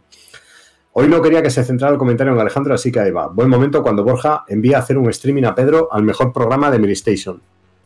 Mm, no recuerdo ese momento. Cuando te, mandamos a ir a la taberna igual. ¿Te lo sí, yo creo que fue eso. Sí, sería eso. Joder, me falla la memoria, no me acuerdo. Me parece que sí, me suena, me suena, me suena, ¿eh? Sí, sí, no, debe ser, debe ser. Roberto siempre echando la siesta. Joder, te han pillado, macho. Con los primeros juegos comentados, Borja le decía si quería a Roberto añadir algo que se le había caído. Con Final Fantasy XVI le omite directamente. Dice, seguro que Alejandro y Pedro tienen alguna preguntilla más para no acaparar todo. Estaría cansado de despertarlo durante todo el programa. Pedro bien, pero haber visto El Señor de los Anillos. A mí me ha calado, me ha calado como van andaluz. Joder, en relación con lo de la siesta. Cuando me despierto porque me estaba guiando en forense, fíjate lo que te digo. Te ha visto, te ha visto venir a kilómetros. Dice, sobre la pregunta de hoy, le tengo muchas ganas a ese Final Fantasy XVI. No tengo ningún inconveniente que sea pura acción, aunque el sistema híbrido del 7 Remake ya me pareció perfecto. Lo que hace especial a un Final Fantasy es la historia, sin contar los online, que no los he jugado. Parece que este por fin va a estar a la altura. Desde el, eh, desde el 10, que ninguno me remueve nada por dentro. Me ha quedado la cosa un poco larga, pero no quería dejarme nada. Todo lo digo desde el humor y el respeto. Un saludo. Pues un saludo, Hinchuriki. Un abrazo. Alejandro, hoy, hoy se ha cortado bastante, ¿eh? No te ha. Tal, no te quejarás. Bueno, oye, no, hay que, hay que comentar la escena que estamos viendo, los que los que, estamos con vídeo, ¿no? Alejandro tiene. Le, han traído el colacao. ¿Le han traído el colacao? En el Almeri Podcast. Pero, esto pero bueno. pero bueno. A, ver, eh, si me tengo si me tengo que tomar café y tal, no me lo puedo hacer porque estoy aquí dando pico y pala, pues. Hombre, presenta. vas a tener que presentar a, tu madre algún día, ¿no? sí. En fin, que Hinchuriki es un grande y él lo sabe, o sea que. Seguiremos al pie del cañón. Hasta el siguiente comentario, sí. Aquí seguiremos, sí, señor. Bueno, Alejandro Cacho dice, hola familia, como siempre es una gozada escucharos y más gracias a que hace mucho que Alejandro no nombra el... Se acabó, se acabó este programa. Respecto a Suicide Squad, solo diré cagada absoluta con el enfoque que le han dado. Por otra parte, quería resolver una duda que tengo yo. Siempre antes de ponerme a jugar al juego de turno con el que esté, Horizon Forbidden West en este caso, tengo la necesidad de jugar un partido en NBA 2K23 como calentamiento. ¿Vosotros también lo hacéis, sea con el juego que sea para calentar? Abrazos. Pues mira, Alejandro, a mí me pasa al contrario. O sea, yo si, si, voy, a jugar a, un juego así que requiere un poco más de precisión, tipo un Call of Duty o algo así, juego antes a otra cosa, para calentar las manos y demás. No sé mis compañeros que si tienen alguna costumbre parecida o qué. Yo lo hago exactamente al revés. O sea, yo lo hago como él. Yo el juego así de cabecera que tengo es Rocket League, el competitivo y tal, que siempre juego, pero al final son partidas de 5 o 6 minutos inmediato, pum pum. Y siempre, casi siempre que voy a jugar estos días con Gulon y demás, eh, o ayer mismo antes de ver la Fórmula 1, el fútbol y tal, es lo típico. Tengo 15, 20 minutos, 3, 4 partidas de Rocket League. Pues ahí lo tenemos. Siguiente comentario. Eh, bueno, le, contesta al propio Hinchuriki, dice, en el siguiente programa le permitimos nombrarle, ya que si viene DLC y es actualidad. Ha pasado, ha pasado, sí. No veía venir. Ha clavado la escaleta, este hombre tiene contacto, ¿eh? Totalmente. Sabe cosas, ¿eh? Eh, Verdú. Enric Verdú Parra. Ahora mismo estoy jugando a Final Fantasy XII de Zodiac Age y me sigue pareciendo genial, sobre todo en relación a lo que recuerdo al original de PS2.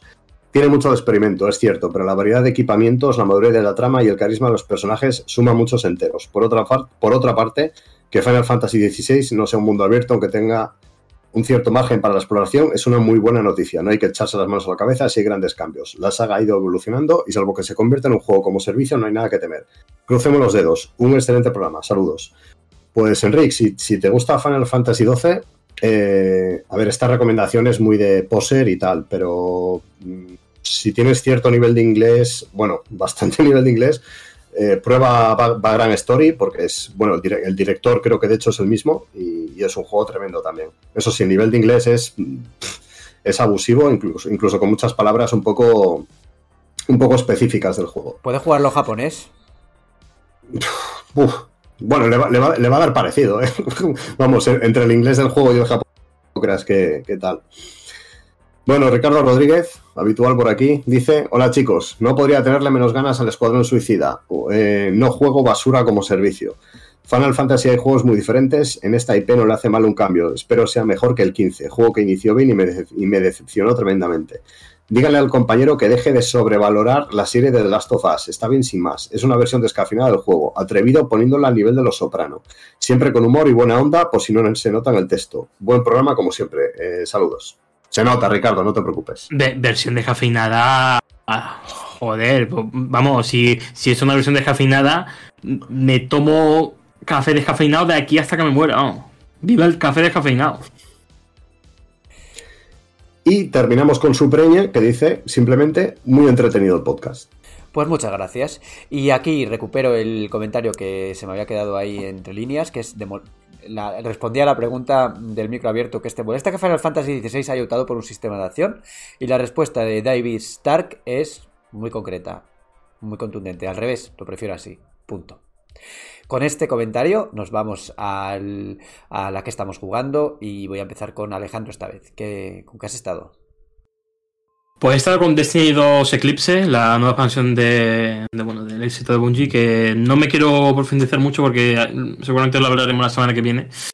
Pero una vez completada la campaña, creo que no estoy muy de acuerdo con las opiniones que se están viendo en internet, sobre todo de la comunidad más eh, hardcore, más entusiasta. Creo que se está diciendo demasiado los problemas narrativos que tiene cuando los problemas narrativos de Bungie se trasladan hasta la época de Marathon. Y creo que la campaña no está nada mal, los combates a mí me gustan bastante. Yo me lo he pasado en leyenda en solitario y he tenido combates muy de estar una hora y veinte peleando y rompiendo casi el mando. Me ha parecido que es la hostia. Y, y bueno, que creo que es un paso hacia adelante en cuanto a comenzar la etapa final que va a ser con The Final Shape el próximo año, pero desde luego no me parece una decepción. Está lejos de serlo, en mi opinión. Robe, ¿con qué has estado tú? Pues con los citados, eh, World of Final Dynasty y Rocket League, y por supuesto, eh, ya no solo Castlevania, sino de Cells, eh, seguramente la semana que viene me vuelvo a centrar en él porque eh, es lo que he comentado. Dos años después de volver, jugué muchísimo en su día, pero es que, claro, la, pues termino Castlevania y ya digo, bueno, una ruta más, otra ruta más, este plano que me falta y tal, y al final estoy viendo que se van a venir otras 40 o 50 horas. Pero bueno. Y Robe- eh, Pedro, ¿con qué andas tú? Pues ya he terminado Ghostwire Tokyo, que bueno, se confirma lo que he venido diciendo de las últimas dos semanas, mi sello de aprobación personal, juego espectacular. Y, y he empezado, ya os dije que iba a esperar a que saliera en formato físico Te hemos perdido ahí un poco, Pedro. eh, las tiendas, eh, Metroid Eh, Prime Remastered. Lo, lo último te hemos perdido, ¿eh? No, no te hemos oído. Sí, no, eh, comentaba que estaba, ya comenté que estaba esperando a que saliera en formato físico, que llegaran las tiendas Metroid Prime Remaster. Y lo he empezado, en- bueno, llevo no mucho, media hora, 45 minutos, pero tiene una pinta completamente espectacular. Pues yo en mi caso he jugado y he estado jugando a Star Wars Jedi Fallen Order porque, bueno, quiero tener la, la- la historia bien fresquita y me apetecía probar cómo funcionaba la, la versión de, de nueva generación. He de decir que yo no sé si esto lo comenté en el anterior podcast porque no sé si lo había empezado ya o estoy repitiéndome, pero es que he vuelto a ver a, lo- a los a, los Wookiees que han pasado por la lavadora que sigue, eh, eh, o sea, quiero decir, por favor que en Jedi Survivor si hay Wookiees, si hay Wookiees, que cambien de modelado, porque menudo horror. En cuanto al juego en sí, me sigue gustando bastante, o sea, está muy guay. Eh, la versión de nueva generación, que yo no la había probado, eh, rinde bien y luce bastante, bastante bien, bastante guay, pero los tiempos de carga siguen siendo largos, ¿eh? a pesar de que sea una versión nativa. Eso sí que me ha sorprendido negativamente, porque yo pensaba que los tiempos de carga iban a ser tac, rapidísimos, pero no, no, ¿qué va?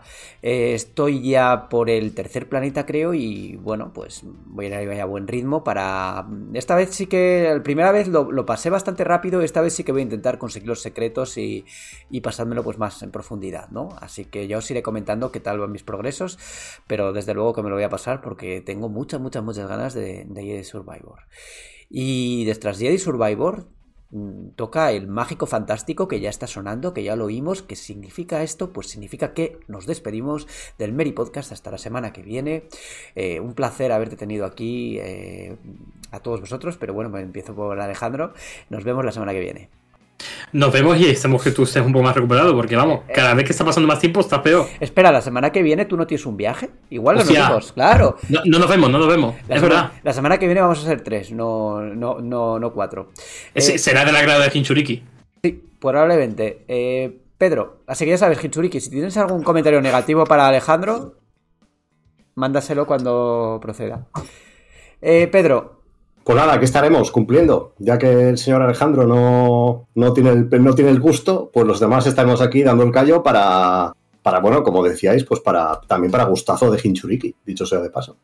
Y Robe, nos vemos la semana que viene. Eh, no tienes ningún evento ni nada, ¿no? Vas a estar aquí.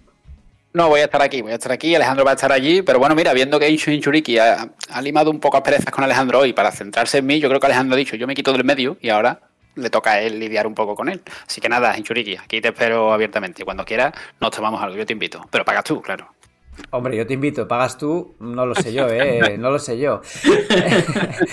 El Meri Podcast está en iBooks, en Apple, Apple Podcast, en Podium, en Google Podcast, en Spotify y por supuesto en YouTube, donde además podéis vernos las caras, para bien o para mal. Nos vemos la semana que viene. Hasta la próxima. Chao, chao, chao.